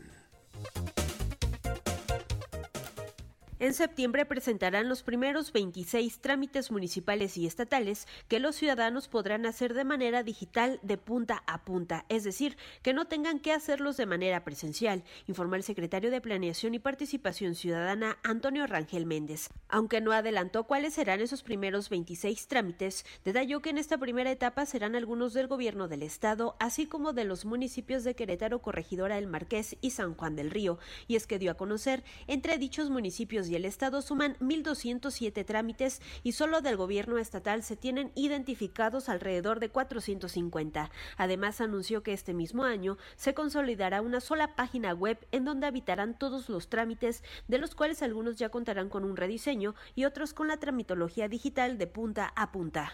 Nosotros en un cronograma de trabajo en el que más o menos a partir de septiembre de este año tendremos los primeros 26 trámites, los primeros 80 seguramente a final del año y así seguiremos avanzando eh, durante el año eh, 2023. Rangel Méndez reveló que previamente para comenzar con el periodo de transición, el gobierno dará a conocer los requisitos previos que tendrán que realizar los ciudadanos, tales como obtener sus firmas electrónicas o sus identidades digitales. El titular de la Secretaría de Planeación y Participación Ciudadana añadió que como parte de esta primera etapa, para finales de este año se espera ya tener 80 trámites digitales y así sucesivamente para llegar a los 1.207 o incluso reducirlos de ser necesario, mientras que ya en la segunda etapa se incluirá al resto de los 14 municipios. Destacó que el objetivo es hacer cada vez más sencilla la tramitología y hacerla digital para dar facilidades a los ciudadanos y también para que se evite la corrupción en Querétaro. Para Grupo Radar, Andrea Martínez. Bueno, gracias, gracias Andrea Martínez de esto y mucho más aquí en Radar News en esta primera emisión. Hoy voy a platicar al ratito, voy a platicar con la con la con, con Tere, con la secretaria de Cultura del municipio de Querétaro, Tere García Besné, a propósito del festival 491 aniversario de la Fundación de Santiago de Querétaro y le debo referir también a las 8 de la mañana estará aquí en cabina el coordinador general de la UCB, hay varios temas, el maestro Raúl Iturralde Olvera, para si usted tiene comentarios, dudas, sugerencias, siempre serán bienvenidas. Hacemos una pausa, voy con Víctor Monroy y los deportes, mucho más aquí en esta primera emisión. Volvemos enseguida, saludos a mi querida Leti Sainz, también que ya nos hacen favor de sintonizarnos, muy amable Amaru, igualmente que tengan buen día, me dice la vida no es fácil, pero hay un motor llamado corazón, un seguro llamado fe y un conductor llamado Dios. Gracias mi querida Amaru, un abrazo, saludos a Lucerito Santana, igualmente a Manuel Mundo Ramos, al maestro, le mando un abrazo, saludos, gracias, con temas interesantes e importantes a propósito de las organizaciones juveniles que apoyarán la iniciativa, me dice Manuel Edmundo Ramos, la iniciativa visible y promoverán cultura de la denuncia del delito de discriminación en Querétaro para proteger la vida y la dignidad humana. Gracias, como siempre, que tengan, que tengan buen día. Don Anselmo López, allá en el municipio del Marqués, también igualmente que tengan buena mañana. Mi amigo, también colega periodista, eh, gracias a Dante Aguilar, igualmente muchos saludos y gracias también por acompañarnos en este esfuerzo informativo como todas las mañanas en este día. Gracias. Saludos, hacemos la pausa, regresamos con más. Goles, estadísticas, pasión, victorias, empates, derrotas y todo lo que acontece en el mundo deportivo con Víctor Monroy en Radar Sports. Aurelio, muy buenos días. Estos son los deportes en esta mañana de viernes y te comento que los Gallos Blancos del Querétaro sumaron su tercera derrota. El conjunto de Monterrey, dirigido por Víctor Manuel Bucetich, goleó el día de ayer a Querétaro a domicilio. Rogelio Funes Mori, Jesús Gallardo y Germán Berterame fueron los encargados de los goles. Antes de finalizar el primer tiempo, Funes Mori abrió el marcador con su cuarto tanto en lo que va de esta apertura. Berterame se estrenó también con los regios del refuerzo del equipo rayado. Bueno, pues se encargó de hacer el dos goles a cero. La sentencia llegó cortesía de un gran error de Jordan Silva. El defensa intentó despejar una pelota peligrosa y terminó entregándosela a Maxi Mesa, quien definió de primera, pero pues Washington Aguirre rechazó con las, con las manos. El esférico siguió con vida y en el rebote lo encontró Jesús Gallardo, quien acababa de entrar de cambio para poner el 3-0 y vencer a los Gallos Blancos plagado de distracciones y de errores defensivos. Habla Mauro Herc, el técnico de los Gallos Blancos del Querétaro. Creo que es un poco lo mental. Tenemos un déficit muy grande que es que no convertimos goles. Esa es la realidad. Tenemos llegadas, pero no, no las podemos convertir. Y bueno, hoy el partido fue muy duro. Sabemos el rival lo que significa y creo que ellos aprovecharon los, tres errores que tuvimos nosotros y, nos marcaron goles. Eso es un factor eh, importante, pero son futbolistas y son profesionales y tienen que si se dedican a esto van a pasar un montón de, veces esto. El futbolista que, que veamos bajoneado no, no va a jugar más es la realidad. Así que eso es, eso es el mensaje que le podemos dar, porque creo que, estamos en un club donde tenemos que defenderlo a muerte. Y hoy, hoy retrocedimos, yo creo que veníamos mostrando cosas buenas por momentos, no es lo que nosotros queremos, pero veníamos, veníamos mostrando más con Juárez, creo que mostramos una, una solidez en el segundo tiempo que, que, nos podía dar la tranquilidad para marcar. Y este el primer tiempo también creo que, que, lo manejamos bien, creo que Monterrey había tenido una sola chance de gol antes del gol, pero nosotros tenemos que, que mentalizar a los jugadores que tenemos que salir de este de, este bache. Las Chivas Rayadas del Guadalajara afrontarán el primer duelo de su gira por los Estados Unidos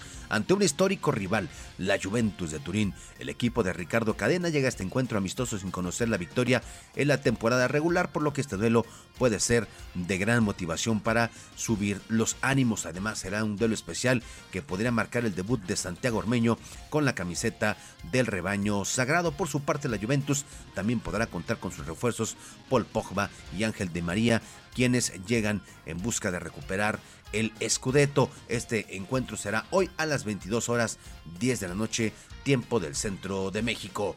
Dani Alves será jugador de los Pumas de la UNAM, equipo con el que se incorporará para este torneo Apertura 2022 que ya se encuentra en su jornada en su jornada 4 después de que los felinos ya publicaran en sus redes sociales un mensaje para el brasileño y se espera que llegue este próximo fin de semana. La novela finalmente llegó a su fin. El lateral brasileño decidió militar con el conjunto capitalino, por lo que vivirá su primera experiencia en el fútbol mexicano. Ante la crisis deportiva que se vive en la Federación Mexicana de Fútbol, la reestructuración continúa a su paso, por lo que Jaime Ordiales es oficialmente nuevo director de selecciones nacionales, tomando el cargo que dejó Gerardo Torrado, quien fue uno de los despedidos tras el fracaso protagonizado por la selección mexicana sub-20 y el tri femenil, pues ambos representativos se quedaron sin mundial de la categoría. Así, Jaime Ordiales se unirá a la directiva de la Federación Mexicana de Fútbol a partir del primero de agosto, dejando su puesto como director deportivo en Cruz Azul, equipo al que regresó en el pasado mes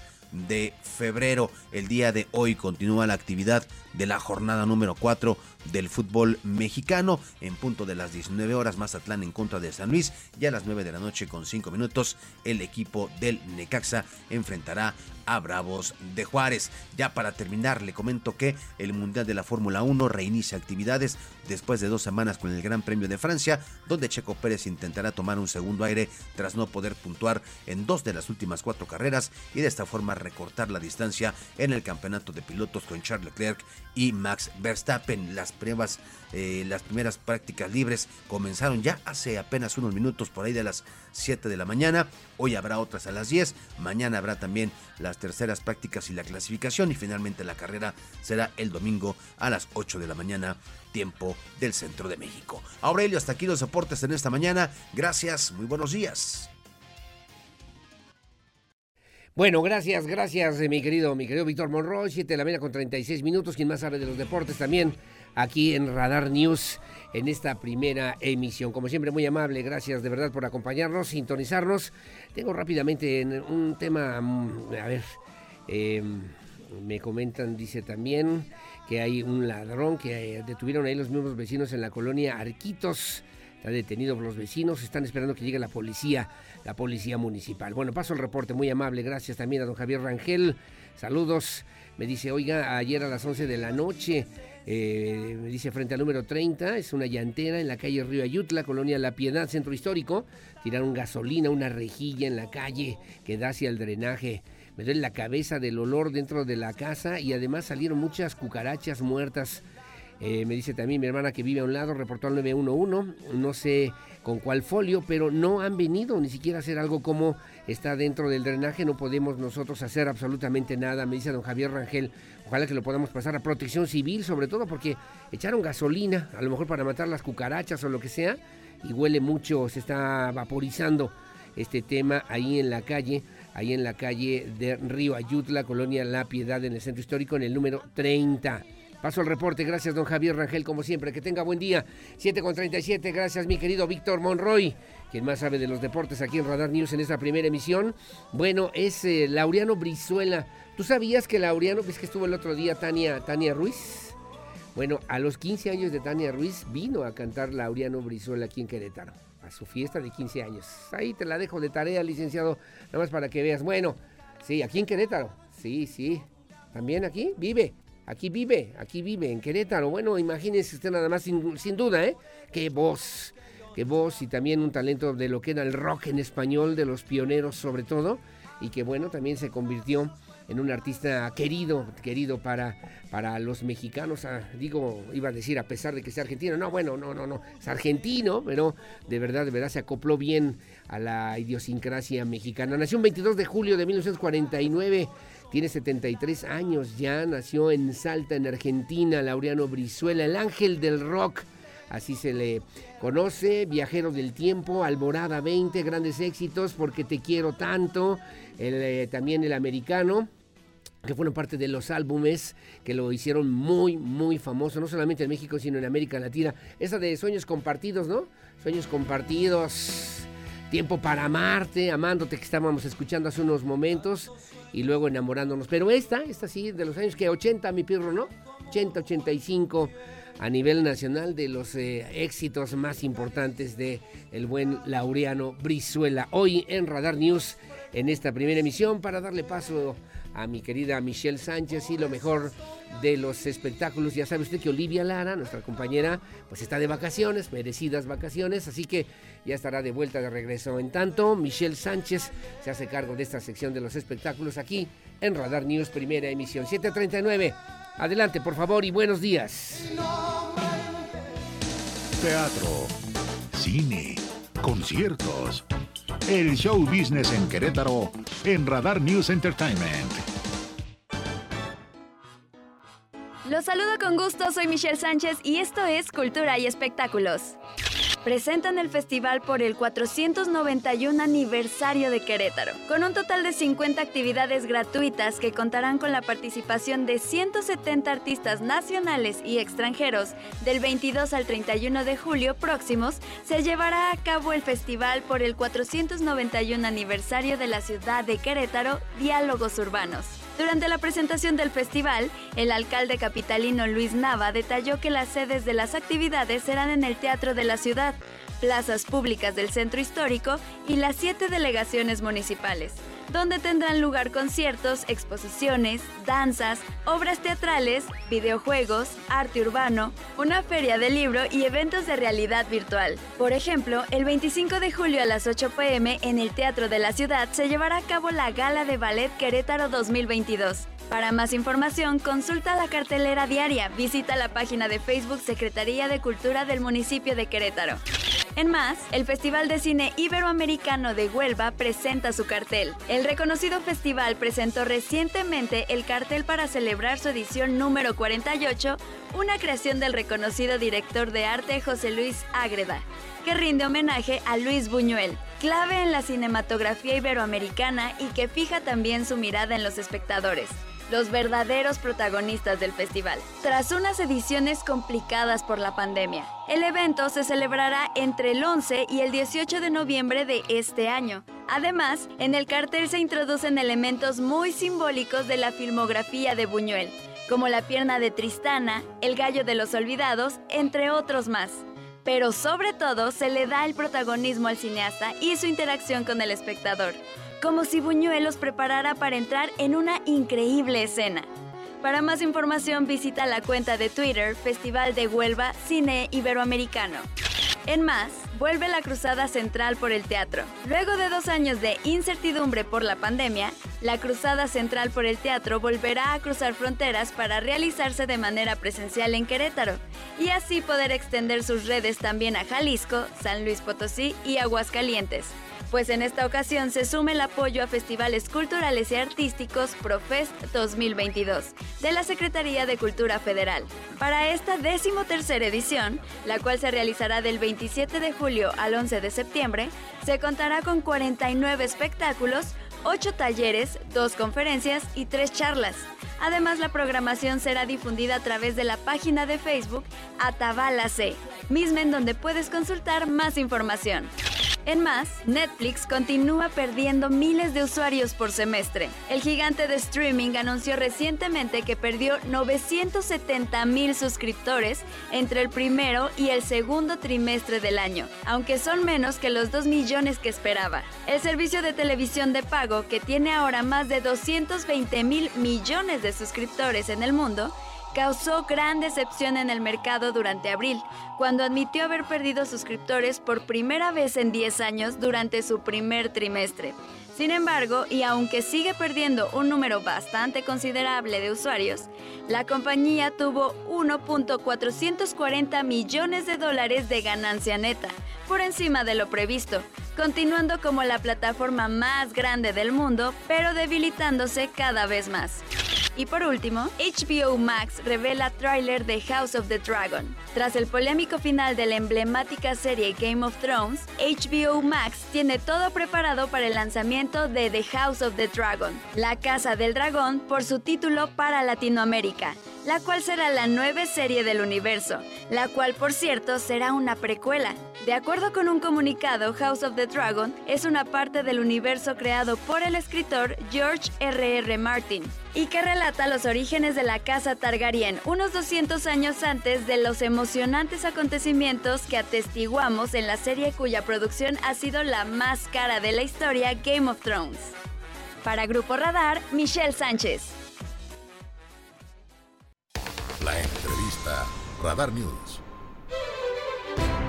Gracias, son las 7.51 de la mañana, muy amable, gracias. Vamos vía telefónica con la secretaria de Cultura del municipio de Querétaro, un tema importante que se dio a conocer justamente esta semana a propósito del Festival 491 aniversario Santiago de Querétaro. Se establecerán además diálogos urbanos, 50 actividades, 170 artistas nacionales y locales, obviamente en esta misma referencia, no solamente locales, sino también extranjeros, que se estarán presentando a partir del día de hoy, 22 de julio y hasta el próximo 31 de julio en las principales plazas y recintos del centro histórico de Querétaro. También habrá actividades en las diferentes delegaciones municipales. Mi querida Tere García Besné, ¿cómo estás, secretaria? Buenos días. Aurelio, mi estimadísimo Aurelio, pues agradeciéndote mucho que siempre me des un espacio para poder hablar de cultura. Como siempre, gracias y bienvenida, mi querida Tere García Besné. El tema comienza, arranca el día de hoy, entre otras actividades importantes, en lo que tiene que ver con la celebración de este 491 aniversario de la Fundación de Santiago de Querétaro. ¿Por dónde? ¿Cómo vamos a comenzar? Entiendo que habrá actividades en las siete delegaciones municipales y una presencia muy importante de Querétaro para los ojos del mundo, mi querida Tere. Así es, Aurelio, pues como lo amerita la ocasión, pues estamos cumpliendo 491 años y eso pues nos lleva a hacer un, un festejo en el ámbito cultural importante por parte del, municipio de Querétaro y pues a través de la presidencia municipal, ¿no? Eh, pues mira, pues empezamos efectivamente hoy a las 8 de la noche con una gala de ballet eh, en el Teatro de la Ciudad, eh, pues son cuatro parejas de diferentes compañías eh, muy importantes nacionales, como tú bien mencionabas. Sí. Y, eh, tenemos también, eh, eso a partir de hoy, contando que ya desde tenemos eh, dos días con la Feria del Libro en el Jardín, en Plaza Constitución. Sí. Hoy empezamos con la gala de ballet y el domingo, porque pues el sábado ya sabemos que es experimental, el domingo tenemos eh, desde las 11 de la mañana inauguramos en la Alameda, creo que es un evento para toda la familia, inauguramos la exposición de Vicente Rojo, un artista nacional, pues, tú sabes, de, gran calado. Sí, claro. Eh, de gran estatura, son 10 esculturas de formato, una de formato monumental de 6 metros, que van a estar en la Alameda de manera permanente durante, de aquí a octubre, eh, pues para disfrute de la sociedad queretana, ¿no? se llama alfabeto urbano, muy a cuento de este de esta idea de diálogos urbanos, de cómo nos entendemos y cómo dialogamos con nuestra ciudad, ¿no? Sí, sí, claro. Eh, luego a las 4 de la tarde, el, el domingo, tendremos en el teatro eh, Carmina Burana, dos pianos, con coro de la Ciudad de México, un, un, excelente coro y bueno parte de nuestros músicos de la de la orquesta Sí. que van a integrar este este evento Eh, este es en el, este es en teatro, bello, ¿no? en el teatro de la ciudad esos eventos, ¿verdad, mi en el teatro de la ciudad Sí, a las correcto. 4 de la tarde Correcto, Es- sí. eh, además en la Alameda desde las 11 vamos a tener una serie de actividades muy enfocadas a toda la familia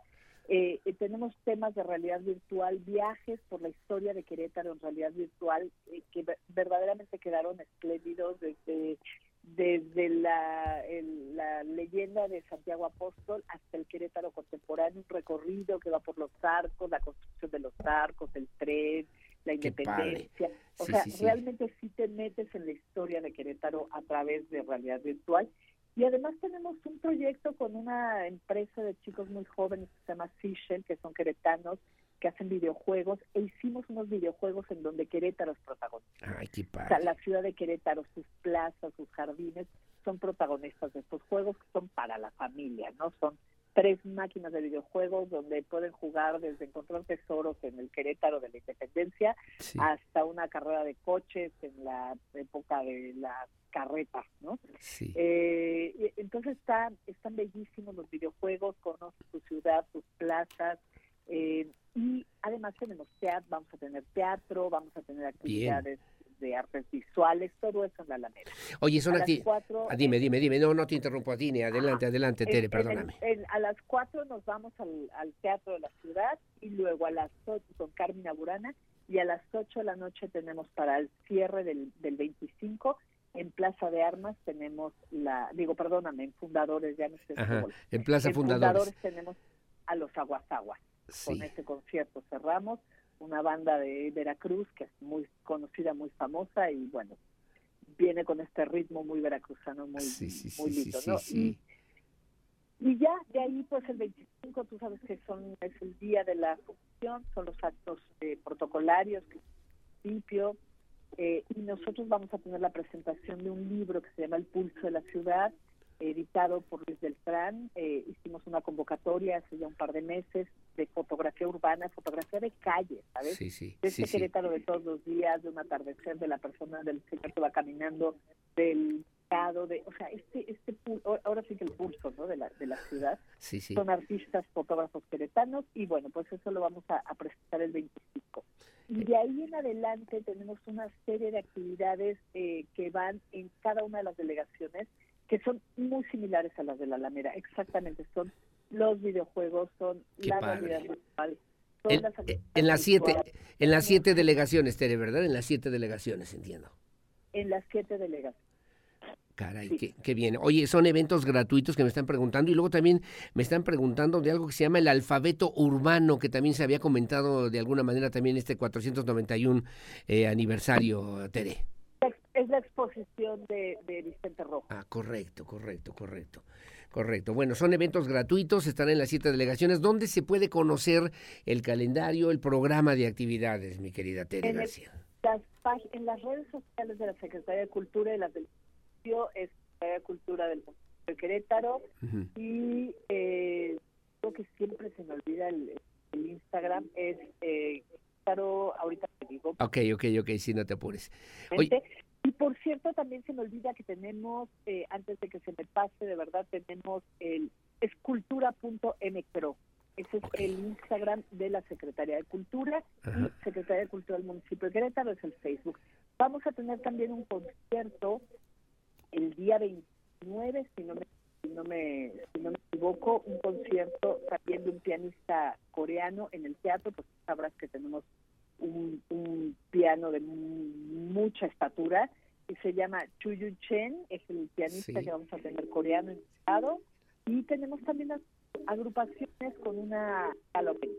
correcto. Entonces, pues vamos a tener aquí al 30 muchas actividades para festejar nuestro aniversario para festejar este aniversario número 491 de la Fundación de Santiago de Querétaro. Y también me están preguntando eh, en los horarios, sí, en las delegaciones ya había, ya comentabas, habrá eventos, habrá actividades regularmente para pensar, me decían también en familia, en eventos también para toda la familia, más o menos en qué horarios estarán funcionando. Y también me están preguntando de las actividades este fin de semana del Querétaro Experimental, mi querida Tere García Besné, como si no tuviéramos nada que hacer. Exactamente, pero ahorita paso las actividades, voy por orden. En el experimental, ahorita te paso eh, las, las actividades a tener. Sí. Que. Eh, a ver. Sí. Son, no, no, no, te apures, no te apures, pero nada más los horarios para que por lo menos podamos saberlo en las diferentes delegaciones municipales y que la gente pueda acudir ya a partir del día de hoy, entiendo ya, incluso a las 8 de la noche en esta gala de ballet en el Teatro de la Ciudad. Es una gala impresionante también para que usted lo pueda disfrutar, sobre todo en familia, mi querida Tere García Besné. Ajá, y las actividades en las delegaciones se van eh, a partir de las 4 de la tarde, de 4 a 6 de la tarde vamos a tener pues, los videojuegos, la realidad virtual, eh, temas de intervenciones artísticas y creaciones colectivas, tenemos danza, tenemos música y también tenemos dos convocatorias que también, de, si me das la oportunidad rapidísimo de, sí, por favor. abrimos dos convocatorias hace ya un par de meses también una para crónica para crónica joven de todas las delegaciones, para que los jóvenes pudieran hablar de sus delegaciones y bueno, podamos compilar esas crónicas eh, premiadas. Y también hicimos un proyecto de intervención escultórica en delegaciones. Entonces también resultaron ganadores pues siete artistas, diseñadores que van a intervenir en las siete delegaciones con una pieza eh, de instalación escultórica en, colaboración con la gente de la delegación. Y, lo veremos, los veremos este tanto esta de eh, obviamente de, creencia joven o de crónica joven y también de, esta otra parte también de escultura, lo veremos en esta celebración del 491 aniversario, Tere. Se van a premiar eh, para que inicien los trabajos. Yo creo que estarán por ahí de octubre. Correcto, pues estaremos al pendiente como siempre, Tere. Tenemos un problema como se escucha un poquito mal, pero te agradezco como siempre, mi querida secretaria de Cultura en el municipio de Querétaro, Tere García, desde incansable, incansable en la realización de eventos de gran calado, de gran calidad, sobre todo para poner muy en alto el nombre, el prestigio cultural, histórico que tiene hoy por hoy Querétaro, la capital en particular, a propósito de este 491 aniversario de la Fundación de Santiago de Querétaro, que el próximo lunes 25 de julio, pues estaremos eh, en fiesta en grande, en grande aquí en la capital queretana. Como siempre, muchas gracias, Tere. ¿Quieres agregar algo finalmente? pues agradecerte como siempre Aurelio por tu espacio y pues que nos hagas eh, el favor de dar a conocer nuestra actividad. Bueno, pues estamos al pendiente. Te mando cariños y abrazos y como siempre a la orden, Tere, que tengas buen día. Igualmente, Aurelio, un abrazo para ti. Muchas gracias. Mire, le refiero nada más rápidamente en el trato de la ciudad, el concierto de Carmina Burana, luego el concierto de piano con Chin Yu Chen, que decía también Tere García y Besné, además de la gala de ballet clásico en Plaza Fundadores, estarán los Aguas Aguas con un ritmo así guapachoso. En Plaza Constitución se realizará también la Feria del Libro, que también ya puede participar. En la Cineteca Rosalío Solano se llevará a cabo también la presentación del libro El Pulso de la Ciudad al interior incluso de la Alameda Hidalgo con las esculturas de Vicente Rojo para que por favor no se la pierda en esta exposición Alfabeto Urbano, mientras que en las delegaciones municipales también se instalarán esculturas de gran formato, así como videojuegos interactivos, donde Querétaro es el escenario justamente de todos estos juegos eh, de videojuegos interactivos para que usted también conozca otra dimensión de lo que realmente es Querétaro para los ojos del mundo. A propósito del 491 aniversario de la Fundación de Santiago de Querétaro. Como siempre, gracias por el favor de su compañía. Son las 8 de la mañana, 8 con 3.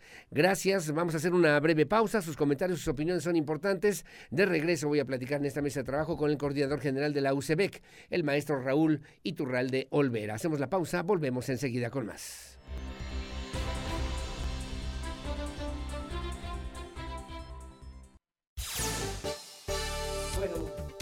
Bueno, muchísimas gracias. Son las 8 de la mañana con 9 minutos, 8 9. Gracias también a la Coordinación Estatal de Comunicación Social, a la Secretaría de Desarrollo Urbano y Obras Públicas del Gobierno del Estado, que encabeza el arquitecto Fernando González Salinas. ¿Cómo están las cosas en 5 eh, de febrero a estas horas de la mañana? Bueno, le comento rápidamente del Seguro Social hasta Avenida Universidad. Hay avance constante en carriles centrales y laterales. En Avenida Universidad, en sentido hacia Avenida San Diego, el avance es fluido. Los puntos donde están ahorita eh, realizando obras es eh, cerca del Hotel Holiday Inn, cerca de la Universidad Autónoma de Querétaro, en Avenida Pigmenio González, esquina casi con la Nestlé, en la Unitec, hacia la zona de La Paloma y San Pablo, para que también usted lo tome en cuenta, esté al pendiente. Luego en carriles centrales se mantiene un avance, un avance constante hasta el Seguro Social me dice también en esta información, carriles laterales con carga vehicular para que tome precauciones y a la altura del Hotel NH, avance lento para el día de hoy. Puntos de trabajo en esta zona, hacia la colonia obrera, muy cerca donde está la Coca-Cola, sobre 5 de febrero, el megacable también hacia la zona del Hotel NH, la gasolinera móvil antes de la CEA, la que está ubicada ahí antes de la Comisión Estatal del Agua, y el sillar, esto es pasando justamente la CEA antes de la entrada a Tlacote para que tome usted sus precauciones a la altura del Hotel NH le refiero, avance lento a estas horas de la mañana en la pues en la, esta obra de paseo 5 de febrero para que por favor lo tome en cuenta. Como siempre muy amable y gracias a la Coordinación Estatal de Comunicación Social del Gobierno del Estado y también de Protección Civil del Estado de Querétaro. Las 8 de la mañana con 11 minutos. La secretaria del Trabajo a nivel estatal, eh, Liliana San Martín, reportó también que hasta el momento 1.200 personas se han inscrito al programa Contigo Seguro de Desempleo. Tema importante porque le debo referir a usted para este segundo semestre del año. Se espera que se inscriban en total cerca de 5.000 personas. El objetivo es que también puedan vincularse con un nuevo empleo, una nueva opción, una nueva alternativa. Además dieron a conocer que se realizaron modificaciones a las diferentes reglas de operación de este programa para que puedan acceder personas con más de tres meses que se quedaron por alguna razón sin empleo. Hay un trámite mm, sencillo, menor, dice la secretaria del Trabajo Liliana San Martín, pero lo importante es que ya se han atendido hasta el momento 1.200 personas que les van a dar 7 eh, mil pesos, 3.500 durante dos meses para que puedan atender esta situación de desempleo aquí en Querétaro. Andrea Martínez tiene los detalles. Hasta el momento, 1.200 personas se han inscrito al programa Contigo Seguro de Desempleo que fue anunciado el pasado 20 de junio para recibir el apoyo de 3.500 pesos mensuales durante dos meses. La secretaria del Trabajo Estatal, Liliana San Martín Castillo, precisó que para este segundo semestre del año se espera que se inscriban en total cerca de 5.000 personas, con el objetivo de que también puedan vincularse a un nuevo empleo. Tenemos eh, registrados eh, cerca de 1.200 personas. Hay que recordar que la bolsa que se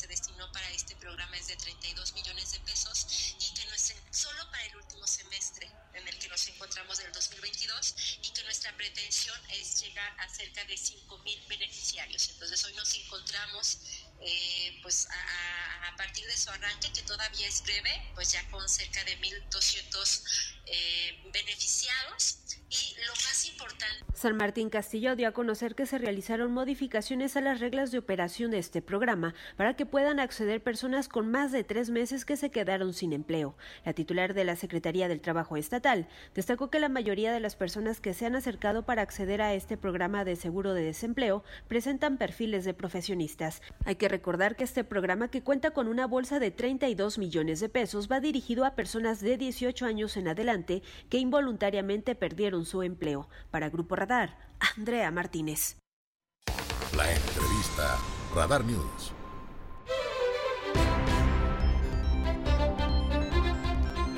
Bueno, muchísimas gracias. Son las 8 de la mañana con 14 eh, minutos ya en este viernes 22 de julio del 2022. Un tema importante que tiene que ver con la educación básica. Ayer el coordinador general de la UCEBEC refería al maestro Raúl Iturralde, obviamente que se ha iniciado ya una etapa de capacitación a los maestros, a los docentes, para efecto de que se puedan atender los diferentes protocolos de emergencia, dada la situación que usted ha conocido, que han ocurrido en las escuelas y sobre todo de una perspectiva pues, preventiva, poder atender estas realidades, estas necesidades necesidades, que son muchas y que desde la perspectiva escolar obviamente requieren atención, requieren observancia, requieren también una estrategia que permita a los maestros tener esta formación, esta capacitación docente en las eh, escuelas, en los entornos escolares, con los padres de familia y, ¿por qué no también hacia los niños, ¿no? hacia los chavitos que obviamente son parte de estas comunidades escolares? Está en esta mesa de trabajo y le agradezco mucho al coordinador general de los CEBEC, maestro Raúl Iturralde. Raúl, ¿cómo estás? Buenos días. Bien, muchas gracias Aurelio. Gracias por el espacio y un saludo para todo tu auditorio.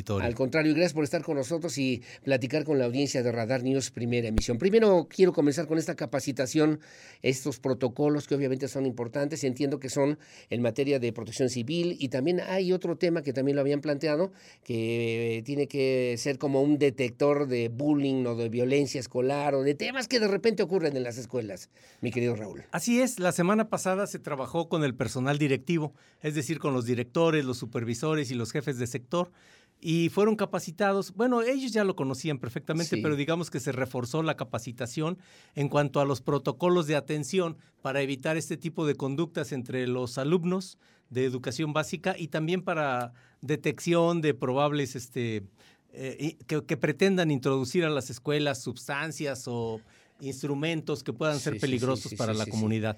También se les capacitó en las reformas que ha habido a los contenidos y a los planes de estudio. Correcto. Eh, de tal manera que esta semana ese personal directivo nos ha apoyado capacitando a su vez a todos los profesores. Correcto, de los planes, programas, de lo que obviamente son las eh, principales metas y objetivos desde la perspectiva de educación básica pública aquí en el estado de Querétaro y que ha planteado el gobernador del estado, Mauricio Curi González, para poder, como él dice, llevar a Querétaro al siguiente nivel. ¿Cuándo termina el ciclo escolar, mi querido Raúl?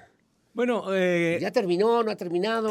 ¿Cómo andamos ahí? Porque como que de repente muchos padres de familia, sobre todo, nos quedamos eh, pensando cuál es, cuándo es el final, el último día de clases. Las actividades con alumnos terminaron. El 15 de El 15, así es.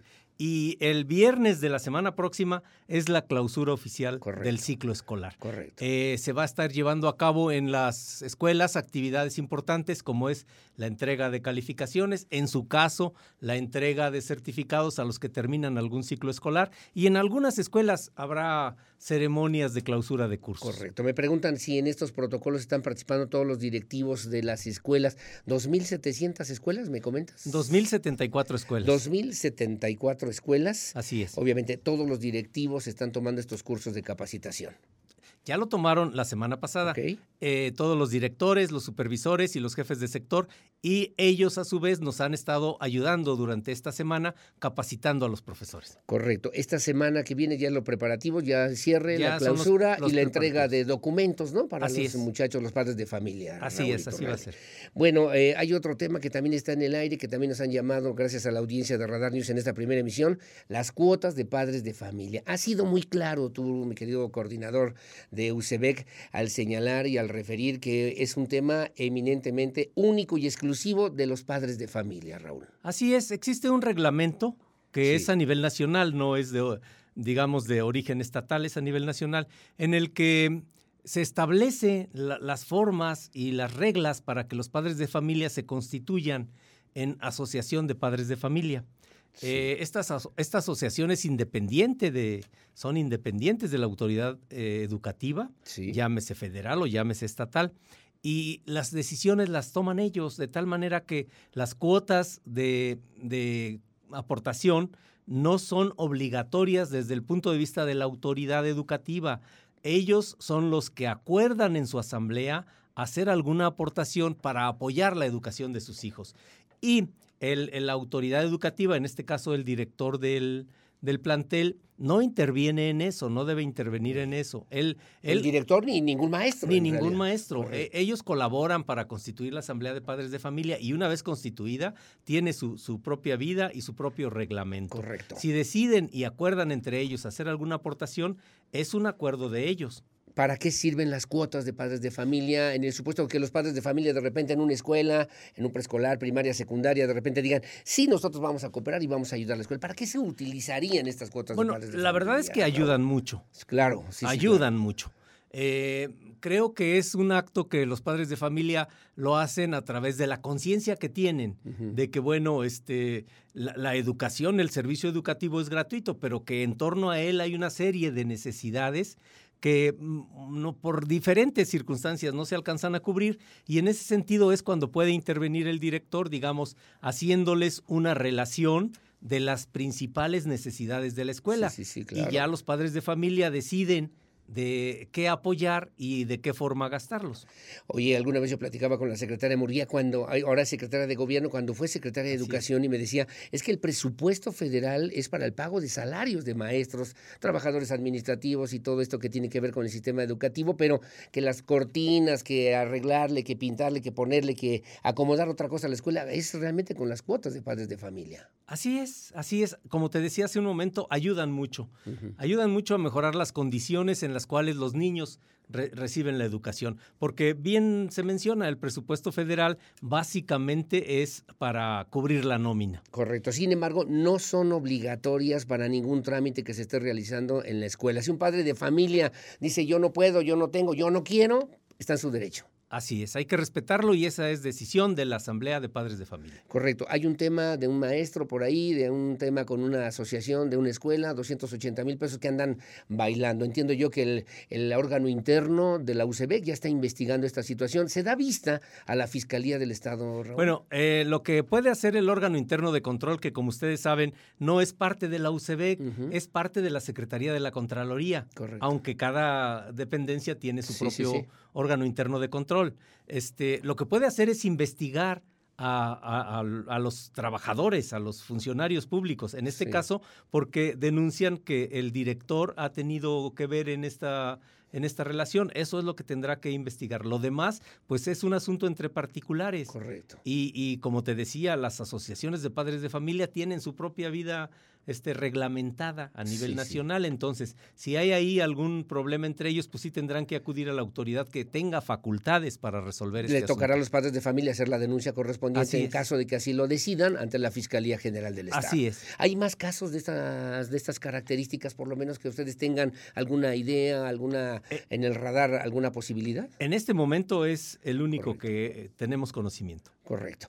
Bueno, y luego viene el otro tema que es el de los útiles escolares, que también lo anunciaron esta semana. Entiendo que además eh, eh, antes los útiles escolares era una estrategia que eh, coordinaba el gobierno del Estado, el Poder Ejecutivo, pero ahora lo hace la UCEBEC, lo hace la Secretaría de Educación y lo hace la Secretaría de Desarrollo Social. ¿Cuántos paquetes de útiles escolares se van a entregar, Raúl Iturralde? Así es, el gobernador del estado, el licenciado Mauricio Curi, desde el primero de octubre del año pasado, que fue su primer día de gobierno, se comprometió a que apoyaría eh, al sector educativo para que en la medida de lo posible ningún niño a- a, este, abandone la escuela y que los niños inicien su curso con piso parejo, con mayor equidad. Eh, entonces esto forma parte de una estrategia de apoyo al sector educativo y por instrucciones del gobernador, el licenciado Mauricio Curi, la Secretaría de Desarrollo Social implementa este programa que obviamente eh, eh, eh, el beneficiario es la Secretaría de Educación y el operativo es la UCB. La UCB. Sí, son cerca de 400 mil paquetes escolares que están integrados de acuerdo a la relación que proporcionó la Secretaría de Educación Pública a nivel federal y adicionados por algunos, eh, eh, algunos componentes que se consideró aquí a nivel local que harían falta también en el desarrollo del curso lectivo. ¿Los paquetes escolares se van a entregar en las escuelas? ¿Qué tendrán que hacer los padres de familia? ¿Habrá que hacer algún registro? ¿Habrá que apuntarse? ¿Cómo va a ser ese trámite? Raúl? Sí, afortunadamente en la UCEBEC se cuenta ya con bastante experiencia porque año con año tenemos que hacer un operativo semejante para distribuir los libros de texto gratuito desde preescolar, Sí, sí, primaria sí. y secundaria. Entonces vamos a aprovechar esta logística que ya se conoce muy bien para colocar los paquetes en cada plantel, en cada uno de los 2.074 planteles, y para que a partir del primer día del inicio de clases del siguiente ciclo escolar, que va a ser el 29 de agosto, el lunes Sí. 29 de agosto, los padres de familia solamente se tengan que poner de acuerdo con el director del plantel para organizar la entrega y sepan qué día los pueden recoger. En el caso de preescolar y de primaria tienen que ser los padres de familia. En el caso de secundaria puede ser también el propio estudiante el que recoja el paquete escolar. Eh, me, me, preguntan, ¿este paquete escolar es el paquete de útiles escolares que se va a requerir en todo el ciclo escolar o los padres de familia van a requerir comprar cosas adicionales, mi querido coordinador? Bueno, en principio es para que... Eh, pueda eh, utilizarse a lo largo de todo el curso escolar. Uh -huh.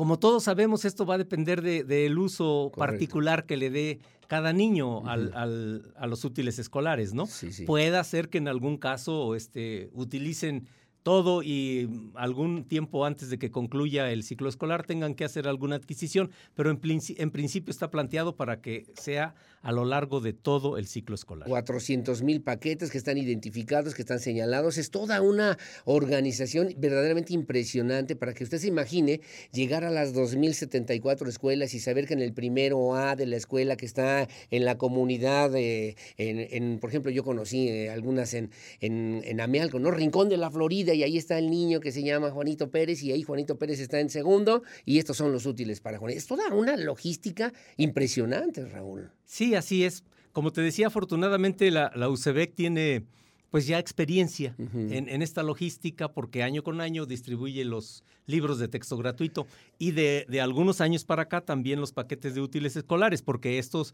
eh, este apoyo ya se ha dado eh, en otros años. Correcto, ¿sí? qué interesante. Estoy platicando con el coordinador general de la UCEBEC, el maestro Raúl Iturralde Olvera. Hay otro tema, bueno, yo aquí apunté varias cosas, mi querido Raúl, aprovechando tu presencia y abusando un poquito también de esta posibilidad para platicar con la audiencia de Radar News, tema que llamó la atención, que fue nota nacional, nota internacional, agresiones que de repente ocurren en las escuelas y que de repente son parte de un contexto social que se vive también en diferentes lugares, municipios, comunidades y localidades, pero que la UCB eh, tocó la fibra más sensible de parte de todos ustedes, de, personalmente en tu persona, para poder atender y resolver estas problemáticas, dos que últimamente se plantearon, el caso del niño Isaac, el caso del niño Juanito cómo se van resolviendo, en qué vamos entre, entre lo que se ha publicado, lo que hemos conocido y lo que es la realidad de las necesidades de estas dos familias, mi querido Raúl. Bueno, en principio lo que hay que señalar es que es muy lamentable que ocurran estos casos.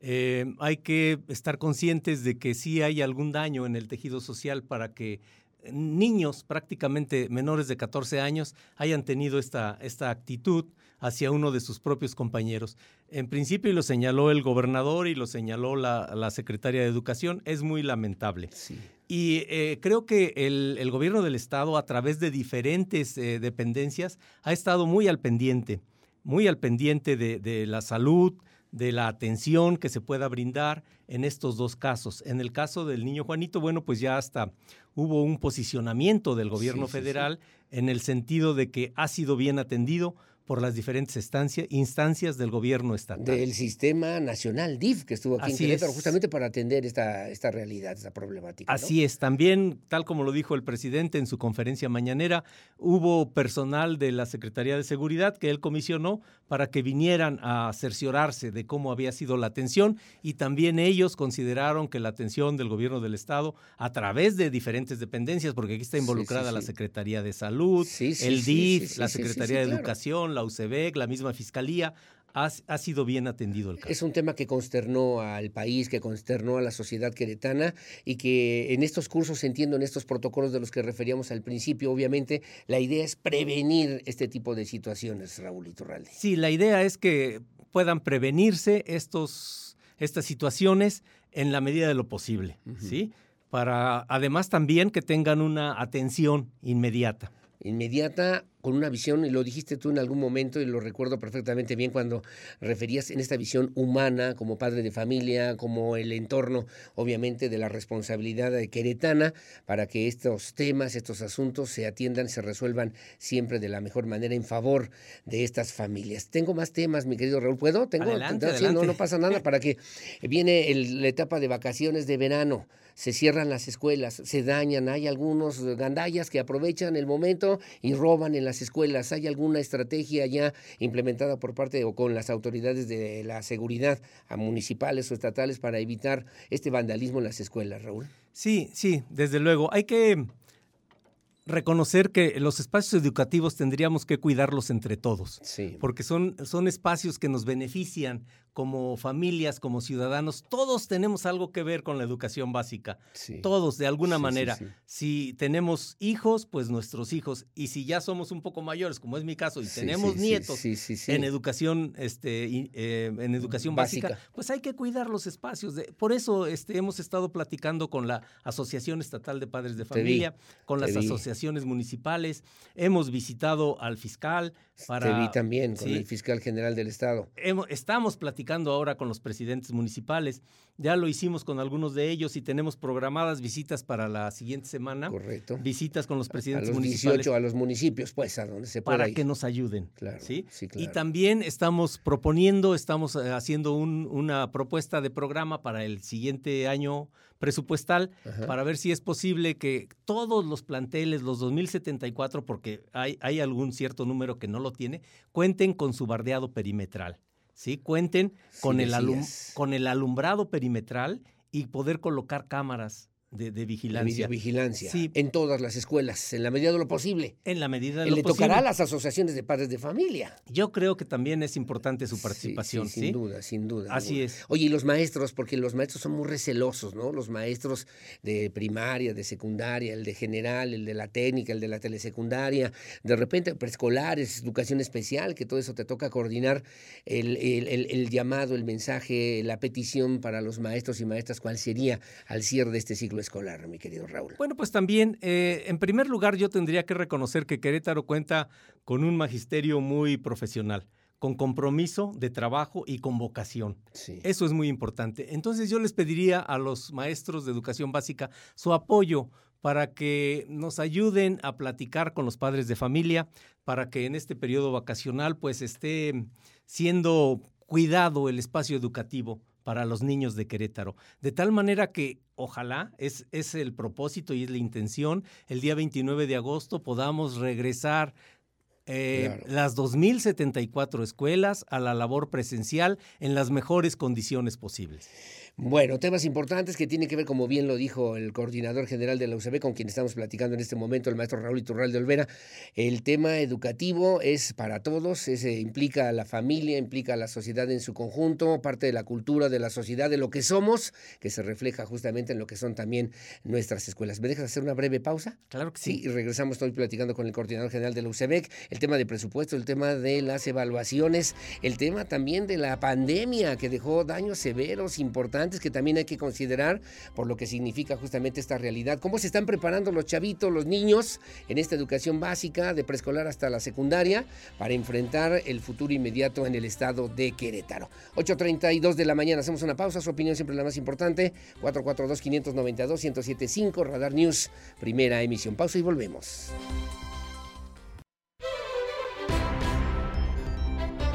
Bueno, muchísimas gracias. Son las 8 de la mañana con 40 minutos platicando con el coordinador general, platicando, eso es, con el coordinador general de la UCB, el maestro Raúl Iturralde Olvera. Nada más el tema de COVID o de la COVID-19, dos años que han sido muy complicados, muy difíciles para los sistemas, para el sector educativo, para los servicios educativos, incluso en nuestro país y en nuestro Querétaro. Ya hay evaluaciones que se han hecho para medir cómo vamos, cómo andamos y cuáles serían los retos para los próximos ciclos escolares, Raúl. Bueno, sin lugar a dudas, el habernos remitido a clases a distancia por dos años y hay que reconocerlo sin estar preparados para ello. Sí. Ah, también hay que reconocer que los maestros hicieron un gran esfuerzo, que los padres de familia hicieron un gran esfuerzo y que los niños también tuvieron que adaptarse. Eh, estos dos años nunca se interrumpieron las clases, se mandaron a una modalidad de distancia, pero siguieron trabajando. Sí, sí. No tenemos duda de que ha sido el mayor desafío que se le ha planteado al sistema educativo nacional. Sin duda. Eh, hay estudios que señalan que el, el rezago que ya se tenía de alguna manera, el rezago antes de la pandemia, más acumulado el que deja la propia pandemia, equivalen a un poco más de un ciclo lectivo completo. Sí, sí, sí, claro. Entonces, es, es algo que vamos a tener que recuperar a través de estrategias en el mediano plazo. Correcto. No, no se puede recuperar esto en, en el corto plazo, Pero, digamos. pues, pero sí afectó, Sí, sí afectó. ¿no? Pero este, tenemos que trabajar intensamente durante todo el siguiente ciclo lectivo para recuperar todo lo que podamos, ¿sí? Correcto, correcto. Que sí es cierto, me están preguntando que hay una instrucción, entiendo yo, me dicen de las autoridades federales educativas que estaban eh, solicitando, señalando a los maestros que no se podían reprobar a los niños en este ciclo escolar, dada estas condiciones precisamente y efectos de la COVID. Bueno, sí, ya hubo un anuncio a ese respecto, lo anunció el propio gobierno federal, que ah, habrá que evaluar a los niños eh, mínimamente con seis. Mínimamente con seis para que podamos nosotros pensar que el sistema educativo pues siga funcionando y enfrentar los retos del futuro inmediato, Raúl. Así es, tendremos que corregir, abatir ese rezago, tenemos que esforzarnos todos. Eh, afortunadamente contamos con la disposición de los maestros de Querétaro para trabajar en ello. Bueno, Raúl Iturral tiene una gran, gran experiencia en el sector educativo, conoce de pe a pa justamente lo que tiene que ver justamente con estas integraciones. El tema presupuestal es fundamental. En este gobierno de Mauricio Curi, ¿qué tan importante es la educación básica en términos presupuestales, Raúl Iturral? El propio gobernador lo ha señalado. Él considera que la educación es un mecanismo muy importante para la movilidad social y para mejorar las condiciones de vida de los queretanos. De tal manera que contamos con su apoyo, contamos con su voluntad y no tenemos duda de que a lo largo de su sexenio va a hacer esfuerzos, esfuerzos presupuestales, desde luego los que tenga a su alcance para apoyar al sector educativo. ¿El presupuesto de este año es mayor comparado con el año anterior? ¿Será menor al del año que viene o cuál es más o menos la estrategia en estos seis años? Bueno, en, los próximos seis, años esperamos, como te decía, eh, el apoyo presupuestal y también el apoyo a, proyectos especiales. Correcto, correcto. Por decir algo, hay un proyecto para dotar a todas las escuelas públicas de educación básica de Internet. De las 2.074 escuelas que tenemos, nada más, un poco más de 600 contaban con Internet. Y, y ahora el proyecto que encabeza el señor gobernador es eh, que se que puedan contar todas las escuelas con internet. También tenemos su ofrecimiento para dotar de equipos de cómputo, que es un complemento del Internet A, las escuelas. Eh, estamos trabajando en esos proyectos especiales para presentárselos en, eh, en, el presupuesto del año siguiente y que podamos recibir ahí algún apoyo. Había proyectos incluso interesantes porque de las 2074 escuelas no todas tienen, digamos, baños adecuados o en buenas condiciones o hasta agua potable, Raúl. Sí, tenemos que reconocer que hay una serie de carencias todavía pendientes en, en, digamos, en algunos planteles, pero que creemos que podemos ir avanzando con el apoyo del licenciado Mauricio Curi. Bueno, finalmente el tema de la evaluación que me parece también importante. Querétaro ha hecho un esfuerzo, ha sido pionero en el tema de las evaluaciones educativas, de los eh, niveles de educación básica particularmente. ¿Cómo, cómo están eh, previendo esta posibilidad para que se pueda desarrollar? Ya incluso entiendo yo, hay una evaluación que han concluido, han terminado para poder medir esta realidad y pensar en el siguiente ciclo escolar de manera distinta, Raúl.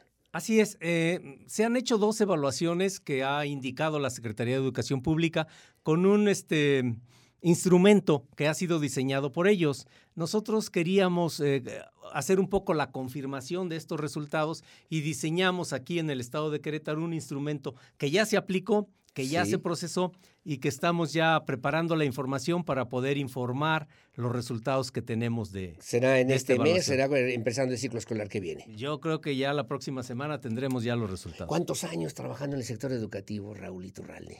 Bueno, pues prácticamente toda mi vida. Yo comencé a, a trabajar en la universidad allá en 1977 entonces, desde entonces en el sector educativo. Sí, pero me dices así del sector educativo, habrá sido rector de la Universidad Autónoma de Querétaro, ha sido también un hombre que ha trabajado en el Colegio de Bachilleres, ha sido director de la preparatoria, fue también funcionario importante dentro de la expectativa, obviamente, educativa en, desde hace muchos años. En la UAC, ¿cuántos trabajaste? En la UAC estuve 34 años Nada más 34 años como maestro, profesor activo en nuestra máxima casa de estudios y obviamente con una visión muy clara, muy puntual de lo que tiene que ver con el sistema educativo para Querétaro. Te manda saludos Leti Sainz, saludos al maestro Raúl Iturralde, muy amable, gracias.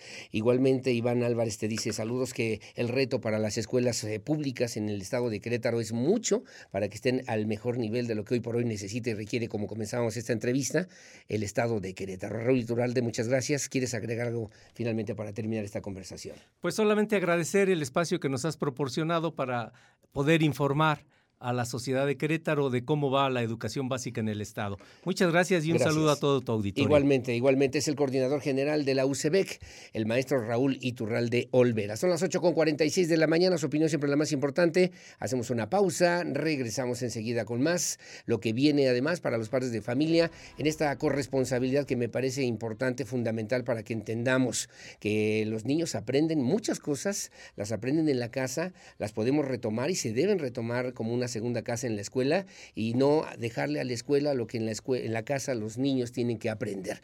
Así que bueno, en esta responsabilidad, hacer un Querétaro mejor, hacer un Querétaro con mejores hombres y mujeres ciudadanos y que nos permita enfrentar el futuro inmediato sin miedo al éxito, dirían los clásicos. 8.47 de la mañana, hacemos la pausa, volvemos enseguida con más. ¿Qué tal? Muy buen día. Permíteme acompañarte por un repaso de lo que ocurrió en México y el mundo. Santander designó a Felipe García Asensio como su nuevo director general en México, tras el nombramiento de Héctor Grisi como director global del grupo en España. Felipe García es licenciado en Economía por el ITAM y maestro en Economía por London School of Economics. Cuenta con más de 25 años de experiencia en banca y ha ocupado posiciones de liderazgo para México y Latinoamérica en entidades como Credit Suisse y Goldman Sachs. En más información, luego de que Estados Unidos iniciara una consulta con México al amparo del TEMEC en materia energética, la Comisión Federal de Electricidad mantuvo su posición de que no se está violando el acuerdo y aseguró que defenderá esta postura durante el mecanismo. Continuando con este tema, la titular de la Secretaría de Economía, Tatiana Cloutier, aseguró que en las consultas que solicitó Estados Unidos y Canadá hacia México por inconformidades en el sector, el gobierno mexicano buscará entender cuál es su dolor para dialogar y buscar acuerdos. Y recalcó que para esto tienen hasta 75 días. En información internacional, un caso de poliomielitis fue identificado en los suburbios de la ciudad de Nueva York y confirmado por las autoridades sanitarias federales, según informó ayer jueves el Departamento de Salud del Estado, sobre el que sería el primer caso conocido de la enfermedad en el país en al menos 30 años. Finalmente, la Agencia Nacional contra el Crimen de Reino Unido informó que fueron detenidos 10 británicos en Polonia con antecedentes por abuso sexual a menores, quienes viajaron a este país para ofrecer pseudoayuda humanitaria a los refugiados que huían de la guerra de Ucrania. Esto fue todo por mi parte. Que tengan un excelente fin de semana, en compañía de su familia y sus seres queridos, y de la información de Grupo Radar. Informó Mauricio González. Bueno, muy amable, gracias. Las 8.54, saludos a Iván Álvarez. Me dice, oigan, lo de, teléfonos de México, ya lo comentamos muy al principio en este espacio informativo. Ya te mandé la información, mi querido Iván, como siempre. Muchas gracias al doctor Zacarías Urquiza. Un abrazo también, una personalidad con capacidad y también responsabilidad muy bueno, pero Gracias también por estar aquí en este espacio informativo y enterarnos de lo que es la educación en Querétaro. Ya le decía Leti Sainz Uribe, muy amable, gracias. Eh, bueno, me comentan, a ver, de este lado, aquí tengo comentarios. Buenos días, señor Hilo, para reportar dos fugas de agua en la colonia Menchaca 2. Una está en la calle Río Guaymas y la otra en Río Fuerte. Están en, eh, en contra, esquina eh, muy juntas, ¿no? Muy cerca estas dos fugas de agua ahí en Menchaca 2. Sí, me hicieron favor, le agradezco mucho, soy la señora Lupita, bonito día. Si me hicieran favor de reportarlo, por favor, a la Comisión Estatal del Agua. Sí, con todo gusto, señora Lupita, le mando saludos, gracias. Dice Aurelio, buenos días. Como siempre, un gusto enorme poder escribirle y saludarlo de parte de un servidor, hacerle extensa la invitación a todo el auditorio a que el día de mañana puedan acudir a degustar el mole artesanal más rico de México. A ver, la Feria del Mole y la Tortilla. Ah, sí es cierto, en Santa María María Magdalena. El horario será a partir de las 12 del mediodía en la parroquia. Están todos cordialmente invitados a la única feria donde las degustaciones son gratis. Gracias a todas estas personas que con una gran voluntad y amor participan sin ningún fin de lucro, gente trabajadora, orgullosa de pertenecer a uno de los barrios con mayor arraigo cultural, gastronómico y fiel a sus tradiciones, como la realización de la tradicional Feria del Mole y la Tortilla en Santa María Magdalena, Querétaro, el día de mañana. Nos vemos mañana sábado, mañana sábado 23 de julio. Las rutas del transporte público que llevan a Santa María Magdalena son la 38 y la 56. Para más señas, pues, ¿no? Licenciado, nos vemos el día de mañana Que Dios lo bendiga con mucha salud de parte de su amigo y servidor, don Víctor González. Gracias, don Víctor. Muy amable, gracias. Estaremos al pendiente y atentos. Gracias. Buenos días. Las cuotas que piden en las escuelas son las cajas chicas de los directores, la directora, el director de la presidenta de padres de familia y al fin de curso se lo llevan, se lo gastan y se lo quedan. Falta más, más vigilancia, más seguridad. Buen día, disculpa que difiera de lo que ahora informan, pero apenas hace una semana están exigiendo dicha cuota fija. Nos dicen de lo contrario, daremos preferencia a los que cumplen con esta cuota de padres de familia. ¿Dónde podemos acudir? Mire, páseme el reporte, el lunes lo espero. Páseme el reporte, me digan, esta escuela, la maestra, el maestro, la señora, el señor, lo que sea, de padres de familia, y aquí la, la hacemos la denuncia con todo gusto y se la turnamos a las autoridades correspondientes. Buenos días, Aurelio Peña, Tomás Barrientos, le envío. Estos números son fraudulentos. Por favor, no tomen las llamadas de estos números. Aquí me los pone, no sé si los podamos ver en la imagen. Hay un 800 226 2639, hay un 118 333 10006 y hay un 72 11 11 21 60. Te ofrecen apoyos del gobierno federal para el COVID, para una anualidad de tu tarjeta, no sé qué tantas cosas, pero son fraudulentas, me dice don Tomás Barrientos. Gracias. Tengo un audio, me da tiempo, ya no. Sí, me da. A ver, adelante, por favor, don Víctor Landremo. A ver, este que tengo aquí no sé de qué es. Adelante, por favor, Luchis. Lucía Peña. Adelante, por favor. Sí, se podrá. A ver. Muy buen día. Pues aquí escuchándolo como todos los días, enterándonos, es importante estar este informado. Y muchas gracias. Un saludo igual. Este, qué importante es saber, reconocer que muchas personas han buscado en Querétaro un lugar donde vivir. Varios artistas, entre ellos el Ángel del Rock, este, ya que Querétaro nos ha permitido vivir con tranquilidad y sobre todo trabajar. Y hay que echarle muchas ganas porque la situación está, está muy difícil, principalmente en el comercio. Que tenga muy buen día. Chanfles. Bueno, ya nos vamos. Gracias, don Víctor Langrave. Como siempre, que tenga buenos días. Mi Pierro Hernández en la producción digital. Gracias en la producción de la televisión. A Regina Martínez. Gracias también el día de hoy. A Lucía Peñanaba en la coordinación general informativa. Y como siempre, gracias a mi Paula Sofía Peña Almaraz, quien también está el día de hoy aquí en la asistencia de producción y dando lata por todos lados aquí en la estación. Como siempre, gracias. Soy Aurelio Peña. Gracias por su compañía. Que Dios me los bendiga, me los proteja. El próximo lunes, primero Dios, en punto de las 6 de la mañana. Aquí nos escuchamos. Siga con las guajolotas a través de la 107.5 de la frecuencia modulada. Buenos días, hasta mañana.